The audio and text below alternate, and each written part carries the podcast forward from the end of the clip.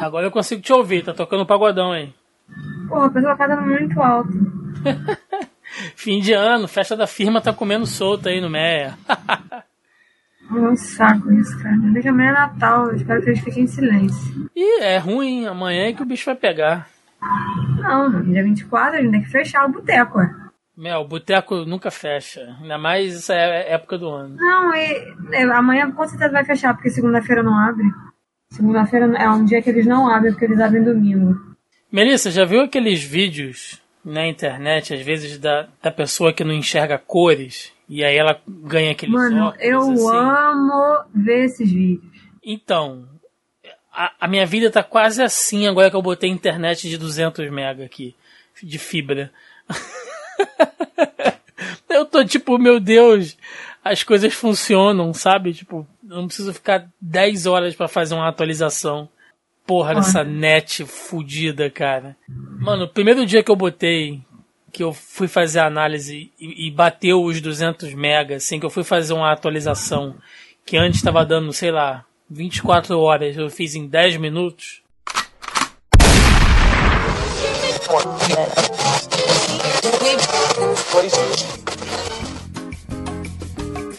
Você está ouvindo Zoneando, seu podcast de cultura pop, nerd e afins.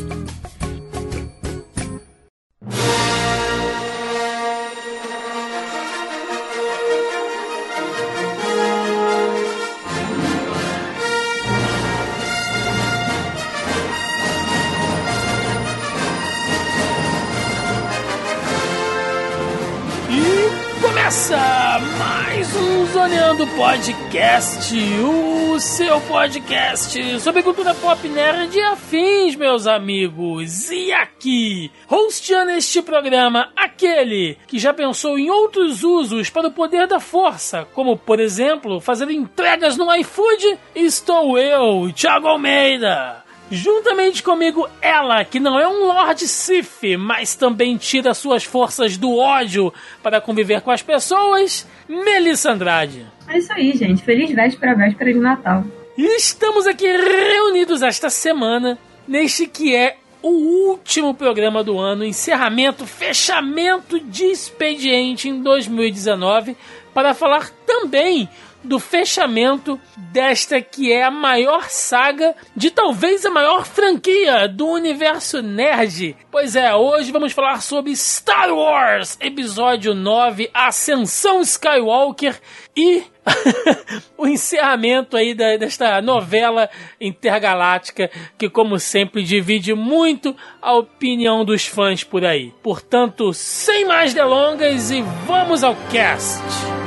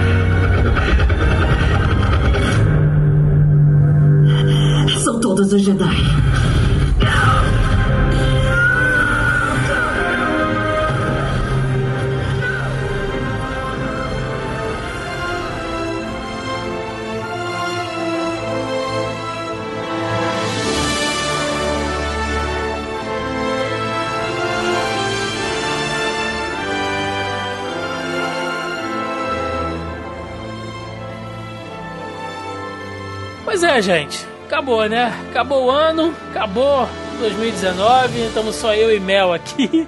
Todo mundo já viajou, já, já, já tá preparando rabanada, é, temperando o Chester pra botar pra assar amanhã. Fica mais gente, né, Mel? Não, é justamente eu, né? Que não me importa. E foi aquela pessoa que escolheu ler o roteiro vazado. Eu falei, foda-se, né? Não. Vou ler esse roteiro, não, não me importo. E tô aqui pra gravar de Star Wars, olha só. Pois é, pois é, o mundo, o mundo dá voltas, meninas, o mundo dá voltas. Então hoje a gente vai falar sobre o último episódio, né? Até então, segundo a dona Disney, que não há previsões para um novo Star Wars seguindo a numeração, ou melhor, da série Canon da, da franquia, né, que são os episódios numerados, começando desde os clássicos lá, episódio 4, 5 e 6, depois a segunda trilogia com episódio 1, 2 e 3, e agora a nova onda aí iniciada por J.J. Abrams com Despertar da Força, o Último Jedi e encerrando agora com a Ascensão Skywalker. É legal ter eu e a Mel hoje aqui para falar sobre isso, porque eu sou muito fã, assim, sou fã, gente, adoro Star Wars, procuro consumir, assim, tudo que sai de animação, de spin-off e tal, mas não sou aquele fã, né, aquele, aquele cara realmente conhecedor, assim, como nossos, geralmente nossos convidados aqui, como o próprio Carlos Voltor, que infelizmente dessa vez não pôde participar com a gente, mas sou um grande fã, com, assim, tudo que é da franquia ali principal, né, da, do, do cânone principal da franquia, eu consumo. E nós temos a Mel, que manja de cinema, acompanha o cenário de cinema, mas não é fã da franquia Star Wars. Então a gente vai ter dois pontos de vistas aqui, até para deixar o nosso debate uma coisa interessante e não ficar uma opinião viciada, né, Mel? Porque às vezes quando a gente fica só entre fã, é, é, geralmente fica naqueles mesmos argumentos aí que a gente está vendo pela internet afora. É, assim, lembrando que nós dois gostamos do filme, então não esperem um podcast que a gente vá malhar a Ascensão Skywalker, porque isso não vai acontecer. E aí, pra gente fazer um contraponto, a gente vai comentar as coisas que pipocaram na internet das pessoas que não gostaram e viram, e viram o filme, deram sua opinião, né? Reclamaram, xingaram, enfim. Então, assim, para fazer o contraponto ao nosso lado que não gostamos do filme, a gente vai ler esses comentários e, e argumentar em cima do que, que as pessoas estão falando, se é exagero, ou então se é verdade, enfim. Exatamente. Então a gente vai falar um pouquinho da nossa opinião. Primeiro, né, a gente dá, faz uma, uma, passada geral aqui sobre o filme e depois a gente ataca aí nessas críticas que são recorrentes da galera na internet.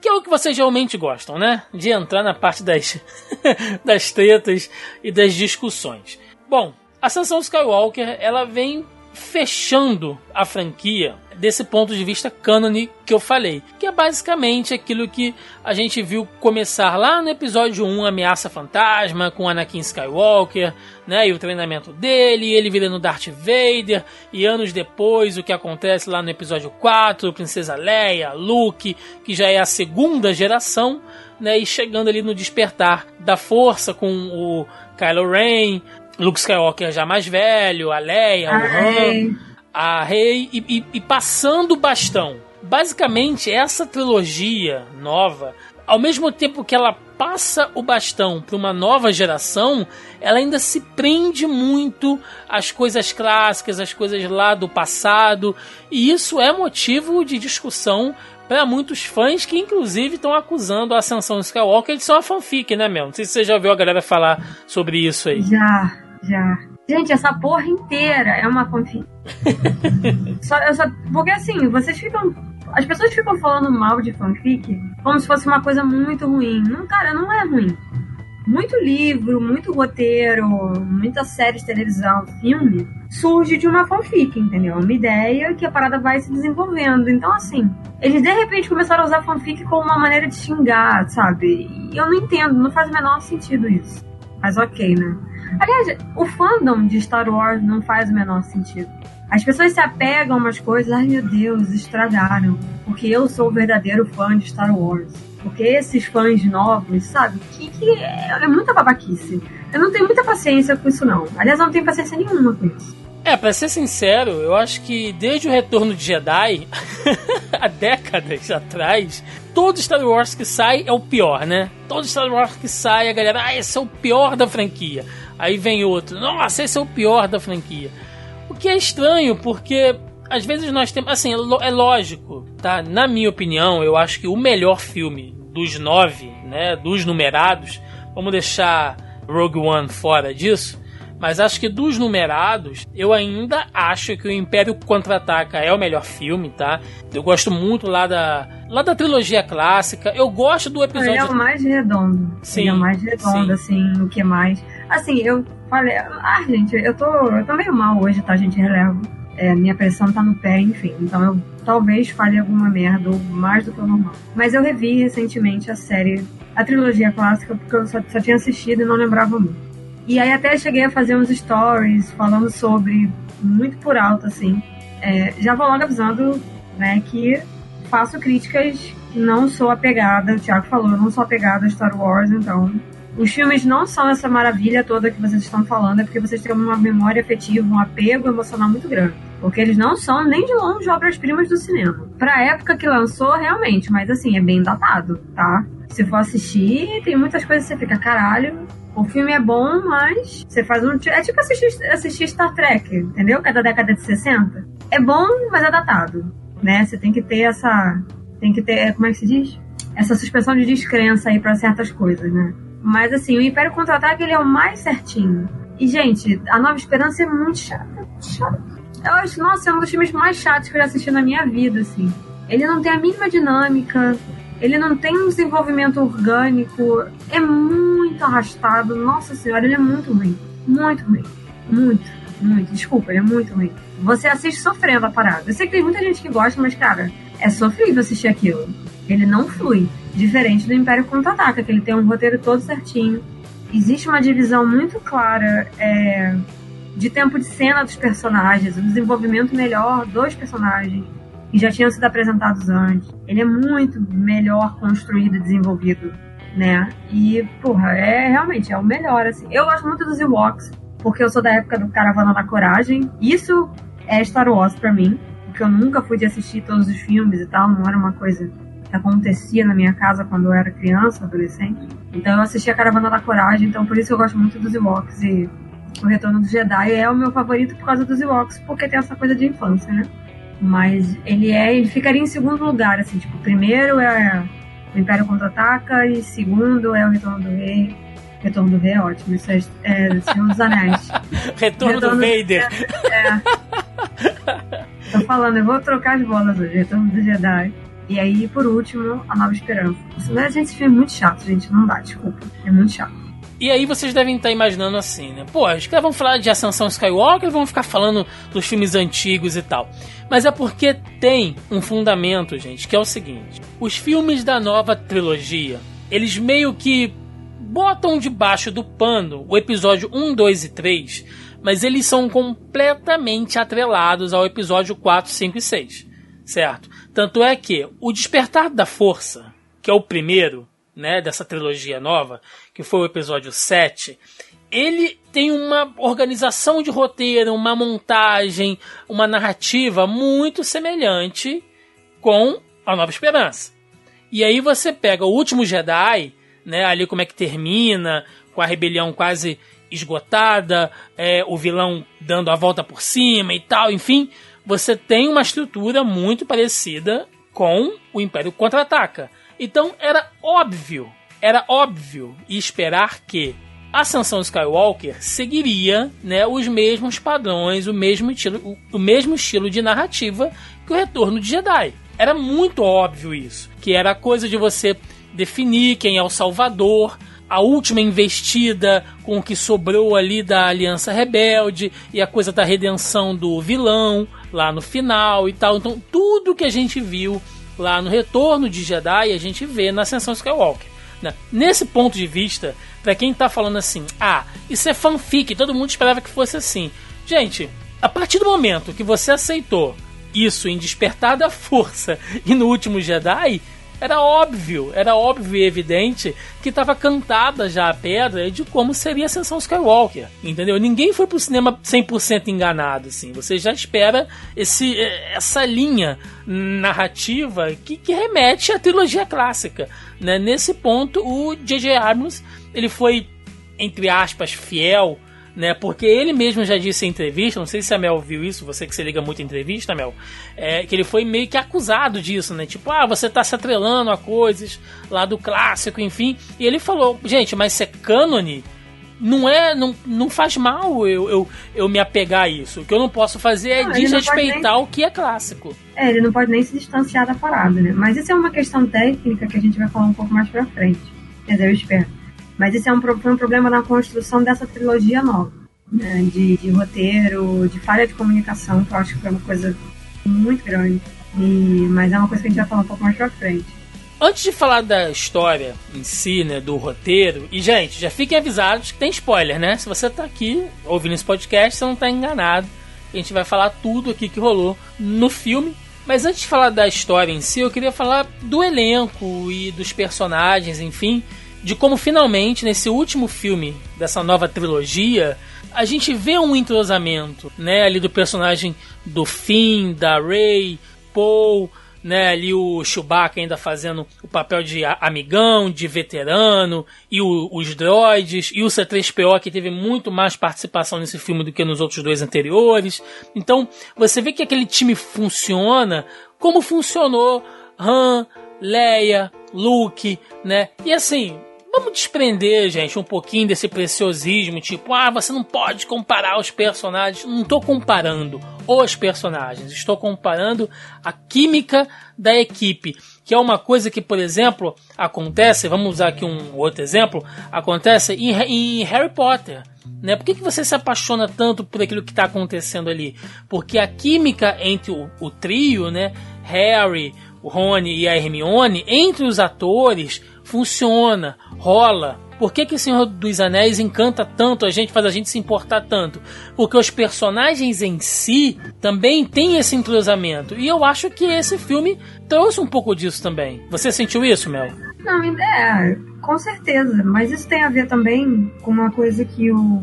Tem um comunicador, esqueci o nome dele agora, eu acho que é o Henry Jenkins posso estar falando merda, que eu realmente não lembro. Mas ele, ele cita é, sete estilos de narrativa diferentes, e uma delas é, é como se fosse uma conexão de similaridade. Então, assim, um, um autor ele vai fazer uma construção específica baseado num, num molde comum, porque aquilo ali é comum a todo mundo. Então você consegue se conectar com, aquela, com aquele personagem mais fácil se ele estiver situado dentro desse molde comum que todos conhecem. E foi mais ou menos, foi mais ou menos, não, foi exatamente o que eles fizeram.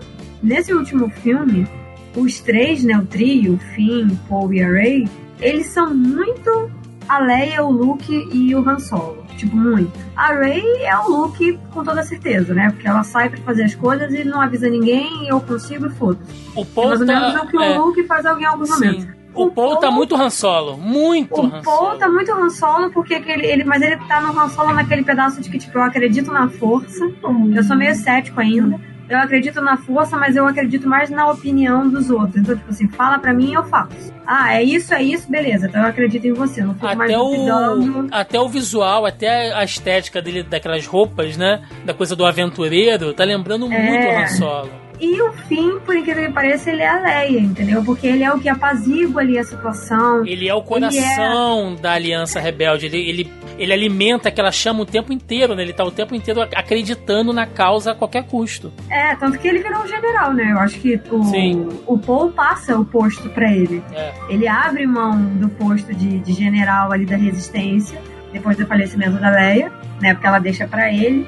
Porque ele vê que ele não tem esse porte de tipo ele é um, um líder muito prático, né? Ele consegue liderar todo mundo, todo mundo lá em cima nos X-Wing, olha, você retaguarda, né? Você faz isso, você faz aquilo e tal. Mas essa coisa de estratégia, essa, essa visão ampla que a Leia tinha, tipo, de olhar para todo mundo, conseguir entender o papel de todo mundo, o que, que todo mundo tem que fazer, o fim tem, esse, tem isso. E uma das coisas que fica em aberto no filme, que, ele fica assim, ah, Ray, eu quero falar uma coisa para você. Ele não fala para ela em momento nenhum, né? O filme termina e ele não fala, é porque ele quer contar para ela que ele é force sensitive, né? Que ele é sensitivo à força. E depois que ele se abre à força, tipo, tudo muda, né? Ele consegue meio que catequizar a galera em volta dele em relação a isso. Não, acredita na força, é como se fosse uma ajuda divina do universo. Né? O universo está a nosso favor, ele está nos ajudando. Então, assim, tem essa construção. Ah, é uma cópia. É, é uma cópia. É uma cópia porque dentro de uma construção de narrativa transmídia isso é muito comum. E é feito justamente para criar essa conexão, porque se fossem personagens muito aquém ou muito diferentes do que já tinha acontecido nos outros filmes, as pessoas iam, iam achar esquisitíssimo e não iam abraçar tanto a dinâmica e nem temer pela vida dos personagens, né? Que é o que precisa ser feito num filme de aventura e tal. Agora, deixando claro também que ser uma cópia, né, ou pelo menos ser inspirado, não exatamente uma cópia ali, mas claramente inspirado nessa passagem de manto, não necessariamente quer dizer que esses personagens não tenham características próprias, né? Que eles não tenham assim coisas que os diferem, que eles tenham seu carisma próprio ali. Né? E eu quero ressaltar aqui, principalmente a Daisy Ridley e o John Boyega, que são dois atores que a carreira deles vai alavancar por causa de Star Wars. Né? Eles, eles, eles surgem para a grande indústria de Hollywood com Star Wars. Né? O Adam Driver já tinha carreira, o Oscar Isaac, mas o John Boyega e a Daisy é o filme é a obra que catapultou eles para outras obras, assim, para serem conhecidos. Né? Então, é, eles ele, têm ele... feito alguns filmes aí, né? Porque a gente não. Sim. Não são filmes grandes, não são filmes blockbuster no estilo de Star Wars. Mas eu já vi alguns outros filmes, assim. Inclusive, a Daisy Ridley fez filme de. Como é que se diz? Da comédia, não, esqueci. Filme de época. Né? Ela fez Ofélia, que é é um, uma peça conhecidíssima de Shakespeare, enfim. Temos que citar também, né, já que a gente deu uma passada aqui pelo Adam Driver, é Kylo Ren como personagem, eu achei assim, quando eu ouvi, né, lá no Despertar da Força e tal, eu falei, nossa, esse cara aí é um, é um protótipo de Darth Vader, enfim. Inclusive, quem ouviu o nosso podcast de Despertar da Força, porque nós gravamos sobre esse filme, gravamos sobre os Últimos Jedi também. Eu lembro que eu dei uma criticada nele, no personagem, achei que ele não fosse desenvolver, mas que ele prometia. No último Jedi, eu já gostei mais do desenvolvimento dele. E nesse filme, realmente, você vê que de todos os personagens, até mais do que a Rey, ele é o que dá a maior curva assim de evolução. E lembrando, gente, quando a gente fala curva de evolução, é mudança, certo? É como o personagem cresce. Ele pode virar um puta vilão ou ele pode virar um mocinho paladino do bem, defensor da justiça e da luz. Não importa, eu não estou falando de, de, de, alinhamento moral. Eu estou falando de desenvolvimento de personagem. Né? E o Kylo Ren vem do cara que é. Uh, atormentado, que sofre com aquele medo, com aquela insegurança, até o cara movido pela raiva e pelo ódio, e até o que vai tendo aquela coisa da confusão interior, daquela angústia, do arrependimento e a redenção dele no final. É ampla essa curva e ele manda muito bem, cara. Adam Driver mandou muito bem. Hoje eu digo que esse cara mandou muito bem na trilogia como um todo. Engraçado que ele chega no, no pico, tipo, da vilania no início do filme, né? Tipo, ele evolui o lado dele todo de Kylo Ren. Eu vou falar isso mais pra frente, mas as pessoas reclamaram de algumas coisas, então você tem que ver que o Adam Driver ele tem dois personagens. A gente tem o Ben Skywalker, ou Ben Solo, não sei que sobrenome que a Leia e o Han deram pra ele. E você tem o Kylo Ren. Então, assim, você tem dois personagens diferentes, você tem duas atuações diferentes no Adam Driver durante o filme. Inclusive, todo mundo que reclama, eu não acho que, que o Kylo Ren e a Rey de, deveriam ter se beijado. Mas eles não se beijaram. Quem tava beijando ali, ela beija o Ben. Ela fala para ele, eu daria a mão se fosse o Ben. Então, assim, é uma outra coisa, entendeu? Vocês têm que ver que tem aquela coisa do lado negro da força e tal. Então, quando ele abre mão de uma coisa que ele não tem controle, que ele vê que tipo, aquilo ali que ele tá indo no caminho tá errado, não tá dando certo. Ele perdeu os pais, ele perdeu o tio, entendeu? Perdeu todo mundo. E perdeu, inclusive, a única pessoa que ficaria do lado dele, que era a Ray, é quando ele decide dar essa, essa virada, né? E aí já não é mais o Kylo Ren, é o Ben Solo ou Skywalker, não sei. É, é só, só, só pra deixar claro, ele tem os dois sobrenomes, Mel. É Ben Solo Skywalker. Ah, é? É, é o Ben SS, né? Ben SS, é isso aí. Parece então, o nome assim, de, de, de, grupo de K-pop, né? BSS. Né? Ou navio mercantil, É, pois é. Mas ele tem dois personagens, então tem duas atuações. Tanto que, cara, é, muda até o estilo dele de luta. Se você parar pra analisar, e... muda muito. Até o estilo dele de luta, quando ele meio que abandona a máscara e o manto de Kylo Ren e vira o Ben, muda, né? Então, Sim. assim, isso é muito interessante de você assistir. E aí, as pessoas reclamando. Eu, eu olha, eu confesso que eu, eu me divido. Eu já, eu já falei isso várias vezes. Toda vez que vocês não gostam de alguma coisa, vocês reclamam, vocês me veem. Porque eu leio as coisas de um ponto de vista de humor. Tem o, o um tweet, né? Uma thread no Twitter, na verdade, que eu até compartilhei com o Thiago lá no nosso chat e tal. Gente, eu rachei o bico de rir, cara. Eu vou pegar aquilo pra gente comentar. Eu vou ler, porque é muito divertido. Eu chorava de rir, chorava. Eu não conseguia explicar pra minha mãe porque tava chorando de rir. De tão engraçado que o negócio é.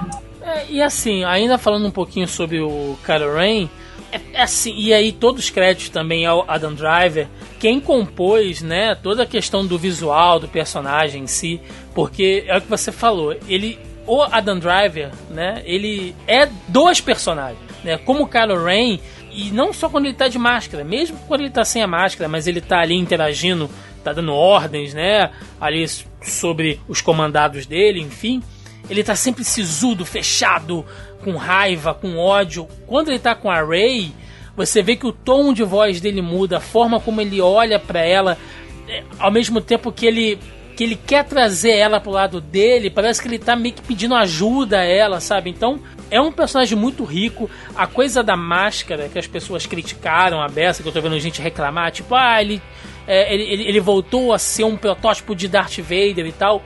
A coisa da máscara rachada é muito simbólico. Porque o Kylo Ren, ele é um, um, um, personagem rachado, ele é um personagem ferido, entendeu? Ele quer manter aquela coisa de ser uma inspiração, de ter o Darth Vader como uma inspiração, mas ele, é, ele tá rachado, ele tá fragmentado, e por mais que ele tente resolver isso, ele tente colar esse, essas partes dele, ele ainda vai apresentar um monte de cicatrizes, e essas cicatrizes emocionais se refletem na máscara dele. Então, assim. Gente, olha o tamanho da sombra que esse maluco carrega. É muito grande. Olha o tanto de gente da família dele, que é por isso que ele faz essas coisas, né? Eu acho que assim, o principal do personagem de fazer o que ele faz é porque ele tem um pai, uma mãe e um tio e um avô que, cara, são peças centrais na guerra intergaláctica que acontece há sei lá quantos anos, entendeu? Então, assim, quem que, quem que seria ele na fila desse pão aí? Por isso que ele trilhou um caminho diferente. Ele passa os três filmes tentando seguir um caminho diferente. Ainda que a maior inspiração dele seja o Darth Vader, né? Seja o avô lá, seja o Anakin. Ainda assim, ele tá tentando trilhar um caminho diferente. Que, bem ou mal, o Anakin trilhou um caminho diferente. Ninguém achava que ele fosse ir pro lado mal. Todo mundo achava que ele fosse se unir com os Jedi e fosse derrotar o Sith, aquela coisa toda. E não foi isso que ele fez. Ele trilhou um outro caminho. Ele seguiu o próprio caminho e era mais ou menos o que o Canoe estava tentando fazer, porque ele estava tentando se desvencilhar da sombra dessa galera toda. Né? Ele estava tentando se entender no meio desses adultos todos, tipo, quem sou eu? E aí agora a gente entra naquele momento que muita, muita gente fala que a, a lacração mas tem que ser dito aqui, gente. Tem que ser dito e, e, e mantenham a mente de vocês aberta, porque sabe, eu acho que isso é bem nítido, assim. Eu vi algumas acusações de que a Rey é a coisa da Mary Sue, né? É o personagem feminino ali e tal, tudo perfeitinho, resolve tudo, enfim. Mano, se fosse uma porra de um personagem homem, ninguém ia falar isso. Ia falar, nossa, né? O, o, o Ray é foda, porque Ray pode ser um nome tanto masculino como feminino, né? Então eles vão falar, nossa, o Ray é, é foda, né? Ele tá trilhando, ele tá pegando o manto do Luke Skywalker. Ele vai ser um grande mestre Jedi. Aí, como é uma mulher, ah, é uma Mary Sue, não sei o que e tal. Eu acho isso muita sacanagem, principalmente porque quem jogou lá o, o Force Unleashed, né? Aquele jogo que tem o aprendiz secreto lá do Darth Vader. É, eu lembro de muitos fãs falarem: nossa, porque a franquia Star Wars precisa de um personagem assim, que use a força dessa maneira, que seja, sabe, essa quantidade de poder, enfim. E aí você tem um personagem que é semelhante como a Rey, super poderosa, mas aí é escroto, né? É escroto porque ela é mulher, porque a gente sabe que essa caralho desse fandom tóxico, ele não é inclusivo. Tem que ser homem branco hétero. Acabou. Tanto que os bonecos do John Boyega foram os bonecos que encalharam na prateleira. Várias histórias de pais que não queriam comprar o boneco pro filho porque era um boneco negro. E aí veio a Ray, mas tudo bem, ela é menina, então assim, tem ali uma. Porque o personagem tem que ser, né? Ou seja, se não for homem, se não for homem, se não for branco, acabou, entendeu? Porque é uma porra de um fandom, de um fandom muito tóxico, né? E não é nem um pouco inclusivo. Aliás, eu já falei isso várias vezes. Eu acho que o universo de Star Wars ele é, não é um universo inclusivo. Ele é muito específico, ele tem umas particularidades que só quem leu os livros, quem leu os quadrinhos, quem jogou o jogo, quem viu os filmes, quem assistiu a série, que você consegue entender. Eu acho isso um absurdo, um absurdo do absurdo. E eu sou fã de Harry Potter. E Harry Potter tem dessas, mas não é tão. Você consegue assistir Harry Potter ou você consegue assistir Animais Fantásticos sem saber de Harry Potter. Agora, Star Wars não tem como. Não tem como. E... Manda... Cara, eu tô vendo Mandalorian. Mandalorian eu assisto cagando foda-se, porque eu sei que tem 20 mil referências ali que eu não vou me tocar do que que é, que porra que é aquela, porque é da série, porque é do livro, porque é do não sei o que, sabe? Eles não fazem questão nenhuma de, sem, de, de fazer uma parada que pertença a um universo, mas que ao mesmo tempo seja solta, entendeu? Eles querem te obrigar a consumir as outras coisas que são agregadas àquilo. É, e assim, eu sei que pode ter ouvinte escutando isso aqui achando que a gente está até forçando uma barra, mas gente, não é. Tá? Até em certo ponto eu fico tranquilo porque eu sei que grande parte da nossa audiência que já acompanha a gente há algum tempo sabe que a gente sempre levanta esse tipo de discussão aqui, mas não de maneira panfletária, né? A gente fala assim, realmente quando tem crítica, quando tem exagero, né, quando tem problematização, a gente fala mesmo. Mas quando as coisas acontecem, e gente, acreditem, existem críticas que estão avaliando dessa maneira, que estão diminuindo a personagem da Rey pelo fato dela ser uma mulher. Então, que coloca essa questão. Quando você pega e usa o argumento de Mary Sue, você está objetificando o gênero da personagem como elemento de crítica. Entendeu? Porque se você esquece isso, você pode dizer que ah, é, ficou meio solto, que ela tá overpower demais, que algumas coisas ficaram mal explicadas. Eu aceito isso tudo. Entendeu? Vocês podem ter a opinião que vocês quiserem sobre a personagem. Ah, eu achei que não desenvolveu muito bem, que ela evoluiu muito rápido. Pode ser, gente, pode ser. Agora, e todas você... essas críticas, elas são plausíveis. Sim, agora quando tá você... Você um argumento. Você Sim. não está se baseando em cima do sexo Exato. biológico Exato. da pessoa. para você usar, você está usando o fato de que ela é mulher, né, o sexo biológico dela, você está usando isso como um demérito. Sim. E Consegue entender de... que tem uma diferença? Tem uma diferença quando você faz uma crítica dessa maneira, entendeu? E é isso que as pessoas têm que para, né, gente? Leva a mão na consciência e, e, e notem que tem uma diferença aí. E ainda sobre os personagens, o que eu achei, assim, uma, uma bola fora, tá? E agora a gente já vai até começar a falar um pouco da história do roteiro em si. E aí eu não sei se para Mel, que não é uma grande fã da franquia, mas conhece os filmes, eu não sei se você vai dividir a sua opinião comigo, mas eu achei que talvez o maior erro desse filme foi ter trago o Palpatine de volta. Por quê? E eu vou explicar Porra, por quê. eu queria só fazer um parêntese aqui. Hum, Eu escrevi um texto falando dos erros e acertos do, do filme, né? Uhum. Tiago, agora que saiu o post, o link vai estar lá no post, você clica e tal. sim. E isso foi o- um dos últimos, assim. Porque, gente, por dois motivos, assim. Eu concordo que. Por que que ressuscitaram um personagem? Ele não morreu, filho da puta? Sim, sim. Assim, E, assim, levando em consideração aquela premissa de Game of Thrones, né? Se não tem Não corpo, tem não corpo, tem morte. Mas morreu, gente. É- Assim, du- duas, dois pontos. Uma coisa que eu li reclamando e aí eu concordo é que o fato de terem ressuscitado, cara, ressuscitado entre aspas, tá, gente? Mas assim, ele- eles ressuscitaram o personagem, então faz sentido. O fato de terem ressuscitado o personagem, isso meio que acabou com o arco de redenção do Darth Vader, que se sacrifica por isso, né? E um outro ponto é que ele não foi um personagem que ele foi desenvolvido no momento que ele apareceu, ao ponto dele ganhar um passado. O cara já era velho. Como é que nesse inteirinho ele teve uma fi ele teve um filho ou uma filha, não sei, e aí ele tem uma neta, entendeu? Então, assim, é meio bizarro, é muito bizarro esse passado, porque era, um- é um- não- foi um personagem que ele nunca foi explorado nesse ponto. E olha que teve espaço pra mostrar a família. É, porque Tinha cronologicamente, cronologicamente, lá no episódio 3, quando ele passa de chanceler pra imperador, ele já é um coroa, ele já tá velho, né? Então era assim, era para que os filhos dele, se ele tivessem filhos, já serem assim bem mais velhos. Então a Rey, tecnicamente, cronologicamente, não poderia ser aquela criança que a gente viu e tal, mas É, seja, tem elasticidade, discrepâncias elasticidade de roteiro, a gente até abre um pouco de mão, né, em relação a isso. Mas o que me incomoda no Palpatine são duas coisas. Primeiro, Ah, é, tem uma que eu lembrei agora, mas fala.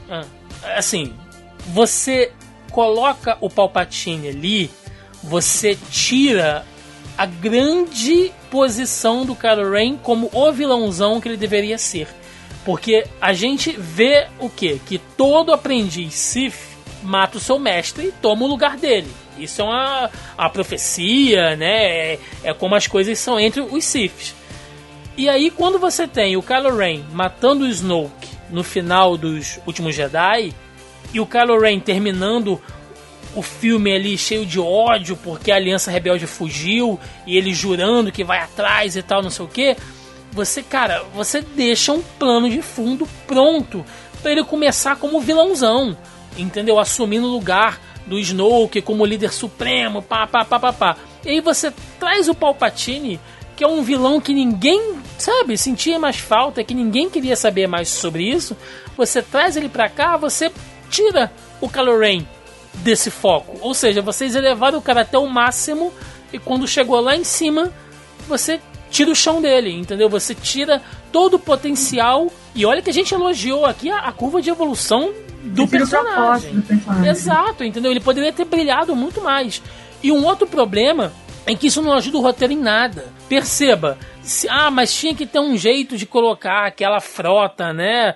Aquela frota incrível que destruía planetas e tal, que aquilo ali eu achei um exagero do cacete, mas enfim. Cara, você poderia ter aquilo ali como uma frota que o Palpatine pretendia usar, mas ele morreu e aí aquilo ali era o grande plano do Snoke, entendeu? E com a morte do Snoke, ah, o Kylo Ren poderia achar aqueles planos e dar continuidade a esse objetivo. Você não precisa ter a figura do Palpatine, você poderia ter só esses planos e você ainda poderia colocar a Rey como uma Palpatine sem o Imperador estar ali, cara. Não tem assim, por que você trazer esse personagem de volta, sabe? De maneira nenhuma. Eu acho Não, que só ainda- atrapalhou o roteiro isso. Não, eu ainda vejo mais, assim, um outro problema, além desses que você falou e eu concordo, mas um outro problema que eu também vejo é que você, você diz dentro desse roteiro que só é, não é digno, mas que você só consegue ser um Jedi poderoso se você tiver um, uma sangue de um sangue lendário. Eu gostava da construção da Rey até os últimos Jedi, quando eles ficavam em cima dessa de que os pais dela não eram ninguém. Sim, Então, assim, era muito mais interessante ela ser alguém foda pra caralho, no nível do Anakin, sendo uma caçadora, uma catadora de lixo, do que eles justificarem o fato de que ela é super poderosa, porque ela é neta do Palpatine. né? E aí, isso, vou chegar no fato de que eles jogaram o trabalho de uma pessoa inteira no lixo, chegarei nesse ponto, Mas, cara, aquela cena inteira do Cassino dos Últimos Jedi, do molequinho lá, órfão, Mostrando né, o... que a força tá encontrando outros meios fora de Skywalker é, e Palpatine. E você fica, caralho, sabe? Tipo, foda, você não precisa ser uma pessoa de uma família, né? Carregar um legado para você ser. Então, assim, o foda da personagem para mim era que ela não era ninguém e ela iria se tornar alguém, entendeu? E aí, mano, de repente não, ela só é foda pra caralho, ela consegue soltar raios das mãos porque ela é neta do Papaltini. Cara, acabou ali. Isso foi uma das coisas que eu fiquei extremamente chateada, porque isso jogou a evolução da, da personagem pra areia lá daquele deserto que ela tava. Entendeu? É, é, porque você. Exatamente isso, você tira tudo que foi construído nos últimos Jedi nesse ponto de que ficou, esta, ficou estabelecido até o episódio 8 de que a Rey não era filha de ninguém e que você não teria mais Jedi. Assim, Jedi como instituição, que as coisas morreram com o Luke, o Luke foi o último mestre, entendeu? E a Rey ia seguir o caminho dela, ela iria seguir os ensinamentos Jedi, mas sem necessariamente estar na, na religião Jedi e tal, enfim. E o Kylo Ren matando o Snoke e não querendo saber mais disso, porque ele fala com a Rey, vamos deixar morrer, vamos deixar isso acabar. Entendeu? Vamos deixar as coisas do passado ficarem para trás. Então eu tava imaginando que a ascensão Skywalker seria assim: deixar o Skywalker para trás. Entendeu? Mas não, você continua levando a coisa dos Skywalker ali e tal. Fica muito argumento de novela mexicana, sabe? Briga de família e tal. E a força, a força deveria ser maior que isso.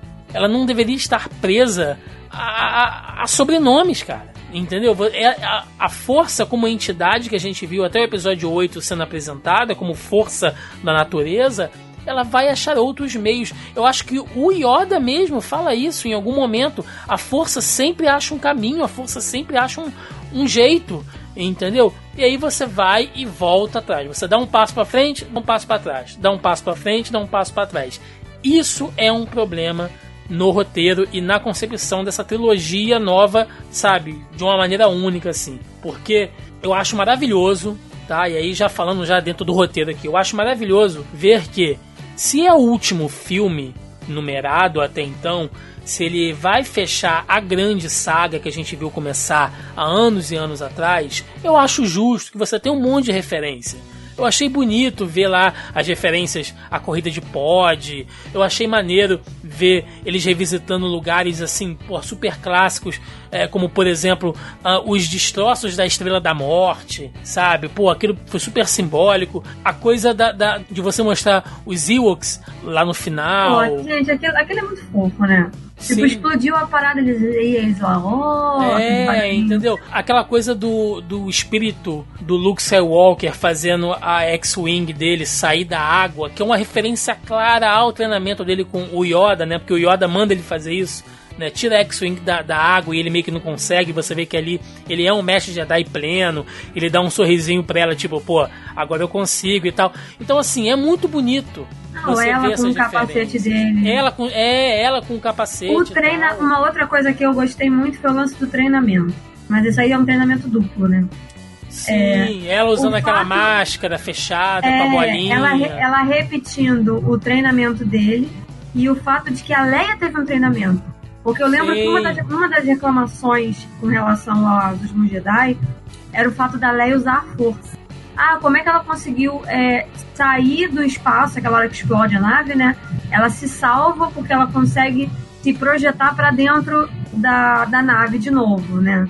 Ah, não, a Leia usando a força. Então, assim, mostra que rolou um treinamento. O Luke treinou a irmã, ela chegou a completar o treinamento, só que, tipo, ela não finalizou porque ela sabia o que, que ia acontecer. Ela sentiu, ela preveu, previu o que, que ia acontecer com o filho, aquela coisa toda. Mas ela finalizou.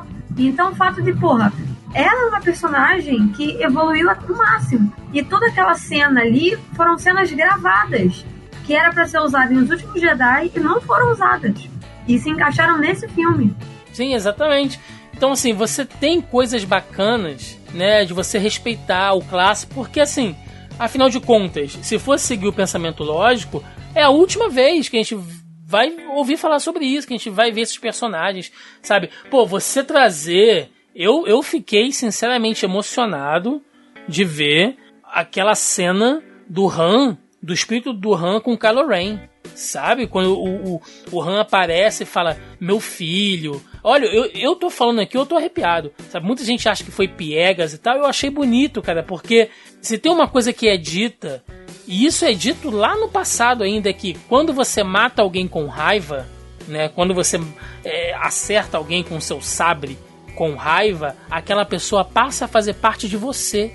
Então, quando o Kylo Ren mata o Han Solo cheio de ódio ali, manipulado pelo Snoke, uma parte da alma do Han Solo ou da força, como você queira chamar isso, tá dentro do Kylo Ren. Então, quando ele se manifesta ali, ele fala: ah, "Você é só uma memória minha", e ele toca o rosto do Kylo Ren, tipo, eu sou uma memória, mas eu sou real, né? E tem aquela fala que ele, né, que ele vira pro, pro Han Solo e fala: "Pai", e aí ele dá o. E o Han Solo dá o sorrisinho e fala, eu sei. Que de novo é a referência lá de quando a Leia fala com ele, né? E ele responde pra Leia, ah, eu sei e tal. Sabe? É, é muito legal, é muito bonito. É muito bonito isso. Entendeu? Você tá, você tá respeitando e você tá se despedindo de tudo que foi visto da franquia dali para trás. Porém, ao mesmo tempo, isso é uma armadilha porque faz com que o filme dê voltas em torno de si mesmo e você não crie nada novo. Essa é uma crítica que eu acho válida, porque quando o filme termina, você tá assim, não temos parâmetro nenhum de nada para o futuro. Foi um fechamento de coisas que a gente já viu até anos atrás que não precisavam ser revisitadas e que por mais bonito que seja, o roteiro fica pouco inspirado. Você não tem uma cena inspirada, tipo, ah, essa cena foi épica, eu vou lembrar dessa cena do filme, eu vou lembrar desse diálogo. Por quê? Porque ele tá o tempo inteiro correndo atrás do próprio rabo, entendeu? E isso é uma coisa que eu achei bem falha no roteiro do filme. Não, cara, eu acho que assim, o roteiro. Esse filme tem uma série de falhas técnicas. Uma das principais é o fato de que eles ignoram, eles não, é o JJ. E aí, preciso voltar numa coisa que eu falei lá no início, que era que o plano da Disney era três diretores para os três filmes. O DJ não iria voltar para fazer esse filme. Esse não era o plano inicial. Mas teve que mudar por uma série de consequências que não foram ditas. Eu acho que uma dessas consequências é a maneira que os últimos Jedi foi recebido pelo público. E a segunda coisa é o fato de que a Carrie Fisher infelizmente faleceu, né? E eles meio que tiveram que modificar como é que seria o roteiro, porque ela teria uma participação muito maior nesse, nesse último filme. E aí ela não teve em detrimento do falecimento dela. Por isso que as cenas que usam são muito poucas e tal. Inclusive, eu acho que a cena do falecimento dela não tem tanto impacto porque você não consegue ver ela falecer, né? Você só tem a figura de uma dublê que tá ali usando a mesma roupa, mesmo penteado, mas não é a Carrie Fisher. Então, assim, para mim não teve um impacto muito grande. Que esse impacto vem na forma do da notícia do, do esse impacto vem quando o Chewie descobre, né, que ela falece. Que é ali né, toda aquela coisa do, dos, dos urros dele, ele socando o chão, ali você sente o impacto, tipo, caralho, né? Ele perdeu todo mundo. E era uma das coisas que as pessoas pediam, né? Que eles não tiveram nenhuma cena junto, né? Nenhum reencontro, nenhuma conversa, nada. Então, assim, isso foi uma maneira deles tentarem dar uma retificada nisso. Mas quando o JJ decidiu, então, assim, é, eles apagaram. Se você for parar pra pensar, eles fizeram o que os fãs queriam, que era tirar os últimos Jedi da história. tecnicamente, o filme vai sempre estar ali. Mas se você for assistir os três filmes, você pode assistir o primeiro e o terceiro, porque o segundo não vai fazer a menor diferença. Exato, entendeu? Isso é um problema. Então, assim, eu... eu acho isso um absurdo, porque se você fez um negócio errado, se você. Eu, eu acho um absurdo, eu acho uma falta de respeito com, com o cara que. com o Rian Johnson, com os roteiristas, com o próprio elenco, incluindo a Carrie Fisher, que estava no filme. Eu acho isso uma puta falta de respeito. Você pegar você jogar o trabalho de uma pessoa no lixo, em vez de você abraçar e falar: é isso, fizemos merda, não tem como refazer, então vamos abraçar os erros e vamos seguir com isso daqui para frente, usando isso como linha de continuidade. Eles refizeram. O primeiro arco do, de Ascensão Skywalker é refazer os últimos Jedi. Tanto que o arco é corrido pra caralho, tem muita informação. Se você pisca, você simplesmente você perde. Porque é muita coisa ao mesmo tempo. Tanto que a, a cena inicial não tem um mais de diálogo, quase não tem trilha sonora. Porque a ação o tempo inteiro. você fica muito perdido, muito perdido. Então tem esses quebras de evolução, tem essas quebras de evolução que é bizarro isso. E o fato deles terem, sabe, ignorado o filme, não interessa, eu não quero saber se você gostou, se você gostou, se você, sabe, eu acho ridículo, ridículo uma pessoa que se dedica meses para fazer um negócio e aí o estúdio simplesmente vai lá e fala, olha, tá vendo isso daqui que você fez há um ano, um ano, um ano e meio atrás? Foda-se, vamos apagar isso, a gente vai dar liberdade para esse outro fulano aqui para ele reescrever o que você fez. Não tem conversa, não tem diálogo. Eles não sabiam como é que seria o roteiro, ninguém conversou nessa porra. Isso é ridículo. E aí todas as falhas do filme é isso. O fato do Papaltini voltar é isso. Entendeu? O fato da Ray não ser mais uma ninguém e o sangue agora tem poder também é isso. É ridículo. Eles apagaram, eles apagaram inclusive o sacrifício do Luke. O personagem morreu à toa então, porque até então ele não precisava ter morrido. É, e assim, outras coisas que o roteiro foi meio covarde, e, e, a gente precisa falar que, por exemplo, no final dos últimos Jedi, a galera atacou a Kelly Mary Tran demais. Inclusive a menina teve que sair do Twitter. Né, pra quem não tá ligado, ela é a Rose, né, a personagem oriental ali, que fez muito, muito par com o Finn nos últimos Jedi que ela tava surgindo como uma side quest, botava ela ali até meio como que um, um, futuro parzinho romântico do fim, né? Ela dá um beijo ali no fim e tal. A galera meteu tanto malho nela que a menina teve que sair das redes sociais e ela foi completamente neutralizada. A importância do personagem que ela teve no último filme não é um décimo do que ela teve nesse. Então você vê um pouco da covardia de novo, não sei se do J.J. Abrams, dos roteiristas, enfim. Mas você vê que a personagem foi totalmente relegada ali. É, então, tem uma série de coisas assim que são que é ridículo, sabe? Porque não precisava ter sido feito. A gente tá falando de uma porra de um estúdio de renome. Permitir que o fulano fizesse isso, sabe?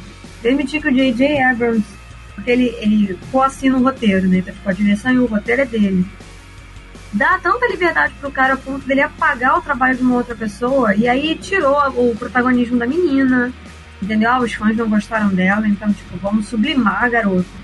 Vamos colocar ela em cenas específicas, ela tem, sei lá, 10, 15 linhas de, de diálogo e é isso.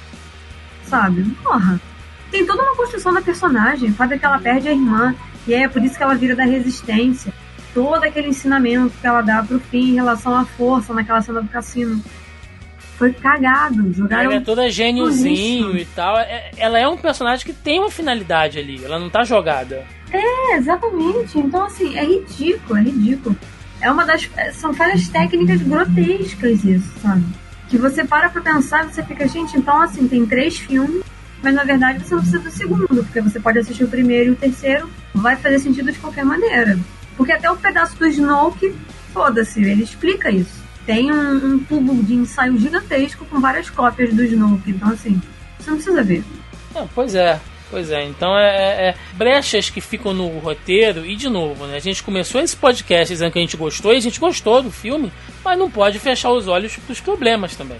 E assim, de outros personagens, só para não passar batido aqui, tá? Que eu gostaria de citar, foi muito bonito ver o Billy Dee Williams de volta, né? Que é o, o, o Lando Calrissian. Você vê como o, assim, a felicidade do ator se transporta pro personagem, né?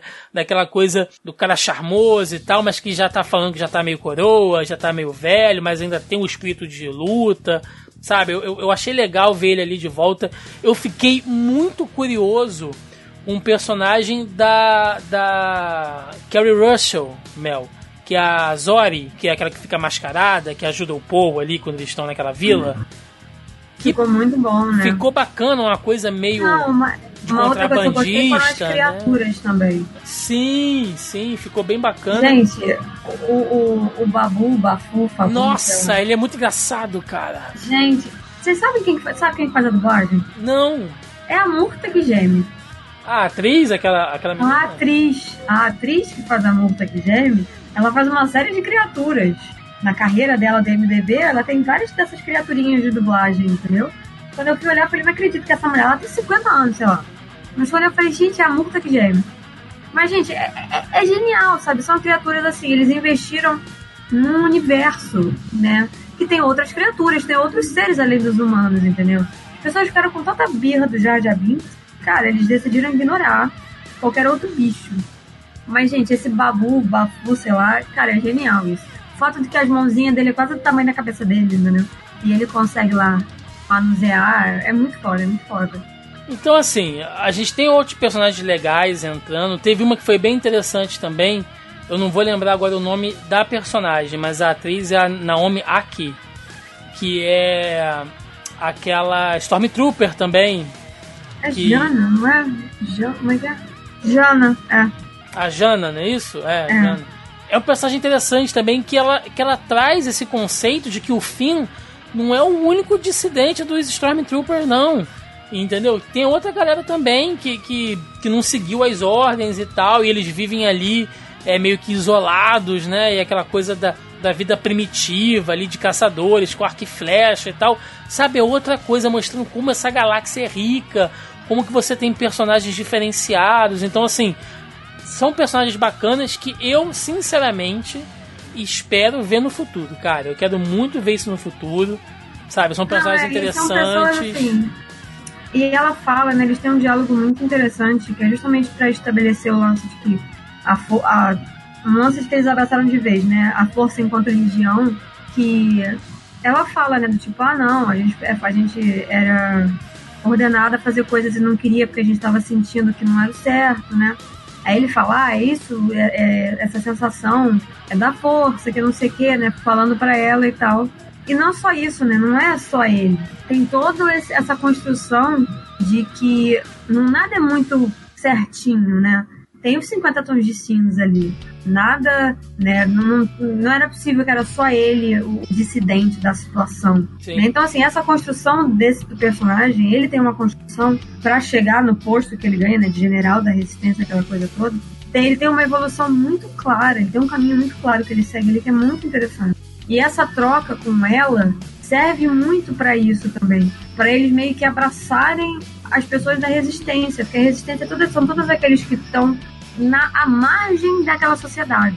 Por isso que o fato da Rey ser, não ser ninguém era muito interessante. Porque todos, todos eles que sobraram, tirando o Kylo Ren, que a gente sabe quem eram os pais, a família e tal, mas toda essa galera que sobrou, eles, eles não são ninguém. Eles são pessoas que são sozinhas e que na, e que na resistência encontraram uma família. Então, assim, toda essa construção e mais uma vez outras criaturas. Ela ensina ele a cavalgar aquele bicho lá, sei lá que porra, que bicho que é aquele. Entendeu? É muito bom.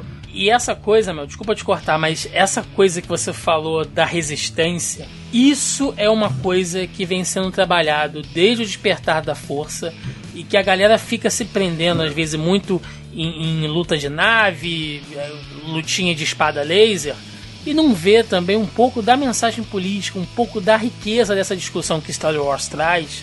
E aí, de novo, né, gente? Se você acha que isso é lacração, eu acho que você não está entendendo muito bem do que se trata Star Wars. Que você vê nos filmes clássicos uma célula rebelde lutar contra o Império. Uma porra de um fucking Império fascista pra cacete. Entendeu? Violento, que, que, quer, que é comandado por um cara completamente diabólico, assim. Se você vê no Despertar da Força, a cena do discurso lá do, lá do Hugs, você vê que os Stormtroopers estão ali numa, numa formação que lembra aquelas do exército nazista. Isso, gente, isso é óbvio, isso é claro. Aquela cena quando eles vão naquela. Eu esqueci o nome agora realmente daquele planeta lá, onde eles vão para limpar onde eles vão para resetar o C3PO, né?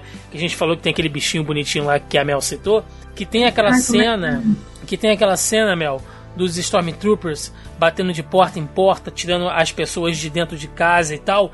Tem uma cena que é igualzinha no pianista, quando os nazistas vão de casa em casa e tiram as pessoas para fora e, e, e, matam elas na porta de casa e tal. Gente, aquilo ali é uma alusão clara, clara, clara a esse tipo de regime. Entendeu? Star Wars fala isso, tem um pouco dessa discussão política, assim. Né? Então, nesse momento que a gente vive hoje, tão polarizado, de, porra, de, de, discursos fascistas pra caramba, sabe? De coisas assim surreais que a gente ainda ouve em 2019, de gente falando de nazismo, de gente indo pra shopping no Brasil com a suástica no braço, cara. Olha isso, velho. Não é uma parada solta, não é. 2019, eu pensei que em 2019, quando eu era moleque, eu pensei que nesse ano a gente teria, sei lá, overboard, carro voador, entendeu? Robô dentro de casa, é, internet dentro do nosso cérebro. A gente tá falando de, porra, comunismo, terra plana e nazismo, cara. É desesperador, assim. Sabe, como Não, ser humano nazismo de esquerda, isso. né? Pior isso daí isso. Não é, mas sabe, As pessoas insistem Gente, que nazismo é de esquerda. discutir sobre essa merda ainda, você vê gente com a suástica no braço num shopping no Brasil. Isso é muito, muito, muito bizarro. E aí vem Star Wars e te mostra isso, e a galera, sabe, não comenta sobre isso. Tipo, velho, o filme tá te mostrando isso de novo. Como que poucas pessoas acreditando numa causa vão até o fim. Eles vão contra aquela, aquela frota lá do Palpatine, que é um símbolo de poder magnânimo. Eles vão acreditando que alguém vai vir em auxílio deles. Mesmo a ajuda tendo sido negada, tendo sido desprezada nos últimos Jedi, porque eles emitem aquele sinal de, de, de socorro e ninguém vem, ainda assim eles se agarram na coisa da resistência. A gente vai lutar até o final, cara.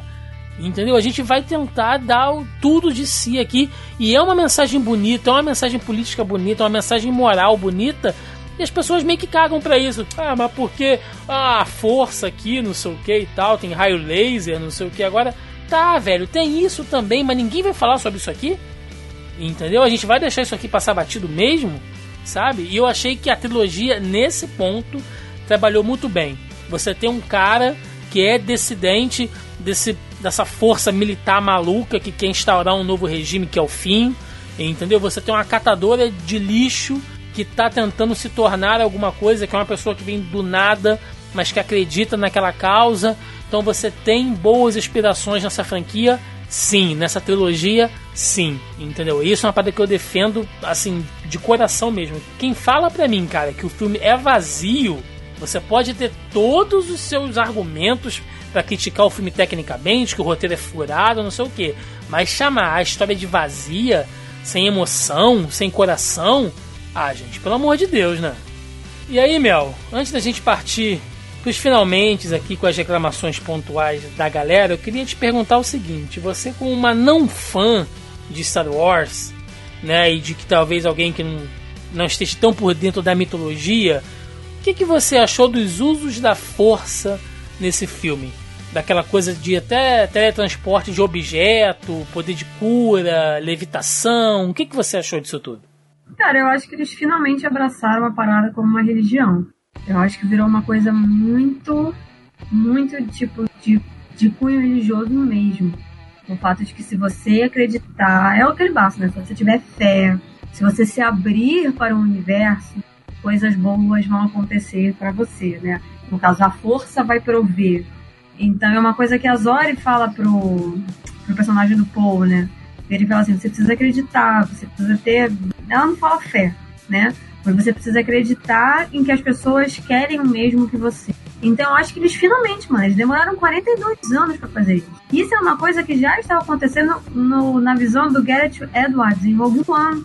Porque o personagem do Chihut faz isso. Ele Sim. vê a força como uma religião. Tanto que assim, uma- eu fico até pensando em tatuar isso. Tipo, ele fala, né? I'm the one with the force, the force is one with me. Né? Tipo, eu sou um com a força e a força é um comigo. Porque isso quer dizer que você está conectado com o universo. Que se você se conectar com o universo, se você souber analisar e canalizar essa energia boa, coisas boas acontecem para você. É basicamente isso, né? Que ele fica tentando pregar pros outros, né? Pros colegas ali de equipe e tal. E aos poucos eles, ele acredita nele. Eles acreditam nele. E isso acabou, isso fica no o papel do fim é meio que cate- catequizar os outros, entendeu? Eu não sou eu não sou detentor da força, né? Eu não consigo canalizar da mesma maneira que a Ray canaliza, mas eu consigo sentir tanto que ele sente a presença dela, ele sente a presença do Chewie, né? Ele consegue sentir os outros. Então, tipo assim, ele se abre tanto ao ponto de que ele consegue fazer uma leitura da galera. Ele não tem os mesmos poderes que ela tem, né? De telecinese, controle da mente, aquela coisa toda. Entendeu? Então, assim, então eu acho que eles finalmente, olha, vamos abraçar isso, porque todo mundo sempre falou, então é isso, a força é uma religião. É, e outra coisa também, né? Tem que lembrar que a Rey e o Kylo Ren foi estabelecido a partir desse filme que eles são uma díade, né? Díade da força. Né? Eles são dois que são um. Eles são uma coisa que acontece. É como se fossem gêmeos siameses dentro da força, né? Espiritualmente falando, assim, energeticamente falando. Que é uma parada que o próprio Palpatine fala que é super raro, que acontece, sabe, a cada ciclos e tal.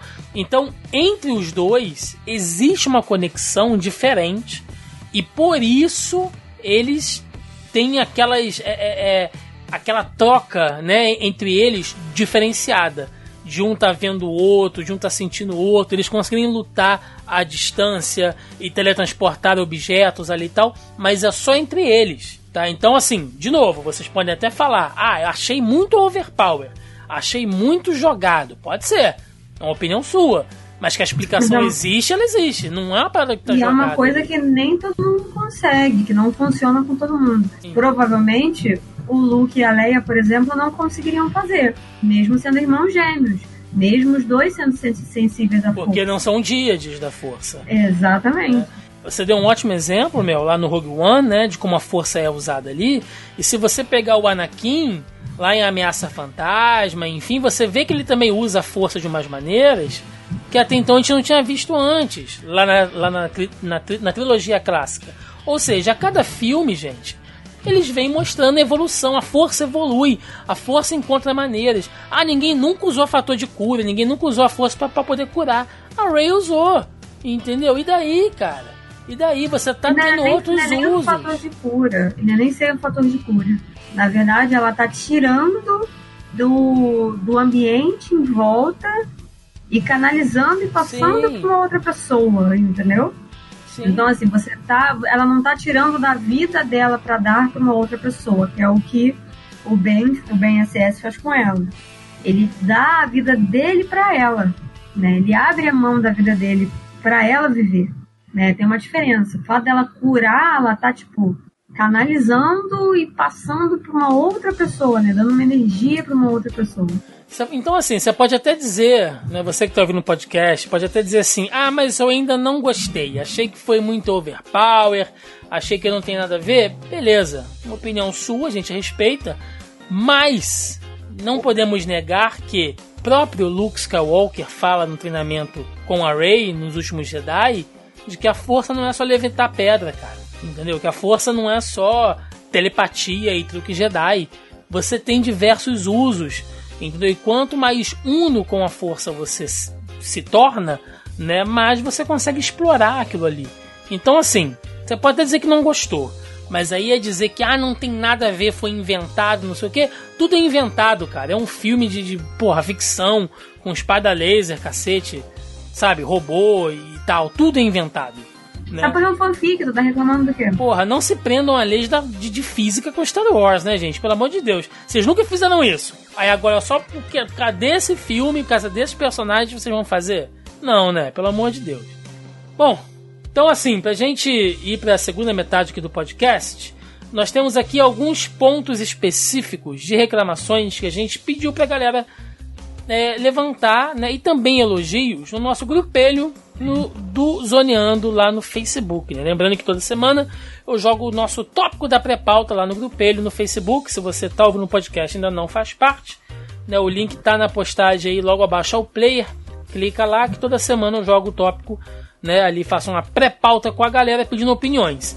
Eu joguei aqui dessa vez. Galera, último podcast do ano. Star Wars Episódio 9 Ascensão Skywalker. Perguntas e comentários. Deixei ali pedir pra galera falar, né? E aí nós temos aqui, olha, temos o, o Marcelo, né, o Karim dizendo que ainda ia assistir, o André acho que não é muito fã, enfim. E temos aqui um comentário do Alexandre de Paula. Vocês não acham que agora tivemos um, um dos melhores usos da força em toda a saga? Yoda nos dá uma aula no episódio 5 de que a força está em tudo, inclusive cria a vida. Por isso, achei muito bom desenvolver o poder de cura através da força poder também apresentado no episódio 7 de Mandaloriano. Vibrei quando a Rey segurou aquela nave e gostei muito dela e do Kylo usando mais a força durante as batalhas. Lembrando que também vimos habilidades diferentes em The Last Jedi. Ou seja, não entendo o hate que a galera tá dando, dizendo que não se apresentou nada novo. Curti muito o filme. Acredito que tudo depende se aceitarmos ou não as decisões e rumos tomados. O que o Alexandre falou é exatamente isso que a gente concluiu, né, Mel? Aqui no. Quer dizer, que concluiu, né? Que a gente levantou agora há pouco. Que existem outros usos, né? O, o Alexandre deu mais exemplos aqui que prova que a galera se apegar a isso, tipo, ah, ninguém nunca fez, nunca foi feito, não pode, não vai e tal. Isso é uma grande bobagem, é né? Não, é muita coisa. E eu, cara, eu concordo com o Alexandre, tá bem certo o que ele falou, a gente comentou isso aqui. E assim, é, as pessoas esquecem que essa porra é uma saga, entendeu? Então que você pode pegar pedaços de outros lugares para construir. Algumas vezes vai fazer sentido e outras não, como o lance do próprio Papaltini que a gente comentou mais cedo dessa coisa da força, o próprio Oda falou, entendeu? Então, assim, por que não fazer usos novos de um elemento que é pouco explorado durante a, a, saga? Porque só o fato de você conseguir levitar uma pessoa, você fazer o controle da mente, é muito limitado. Tem que ter essa expansão mesmo, mostrar que tipo, é mais do que isso. Mas assim, eu só queria ler um negócio que eu ri muito, né? Eu até passei pro Thiago. Eu não vou dar pano pro. Não vou dar cartaz pro cidadão mas eu ri muito com os tweets e uma das coisas que ele reclamou é uma das coisas que as pessoas reclamaram no Twitter e, eu, e ele botou assim: o título é um clickbait qualquer. Afinal, morrem todos os Skywalker e não tem ascensão nenhuma. Ele não entendeu o filme, né? Ele não entendeu o que é a ascensão Skywalker. É. Ele perdeu lá a história da adoção. O único ponto ruim em relação a isso, nem, nem, nem tô concordando com isso que ele tá falando, não. Mas esse único ponto ruim é que eu achei muito cagado o fato de que a Leia e o Luke sabiam o tempo inteiro que ela era uma Papaltine.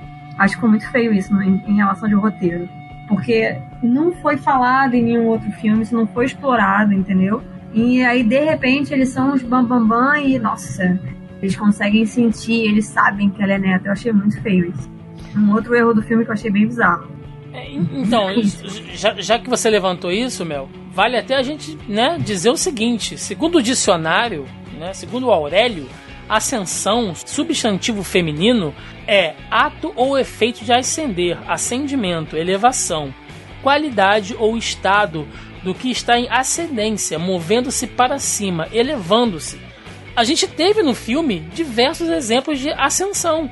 O Kylo Ren ascendeu, né? Os Skywalkers, como família, ascenderam, foram para outro plano. A Leia, o Luke, o Kyle, né? E você tem no final a Rey saindo de algo abaixo, de algo ruim, baixo nível, que ia ser uma Palpatine, ligada ao, ao imperador, lógico, né? Porque o, os pais dela eram um ponto fora da curva, mas ela sai dessa posição e no final do filme ela se coloca como uma Skywalker. Ela ascendeu para uma Skywalker. Gente, sabe? É, é, óbvio, é só você assistir o filme que você entende o título.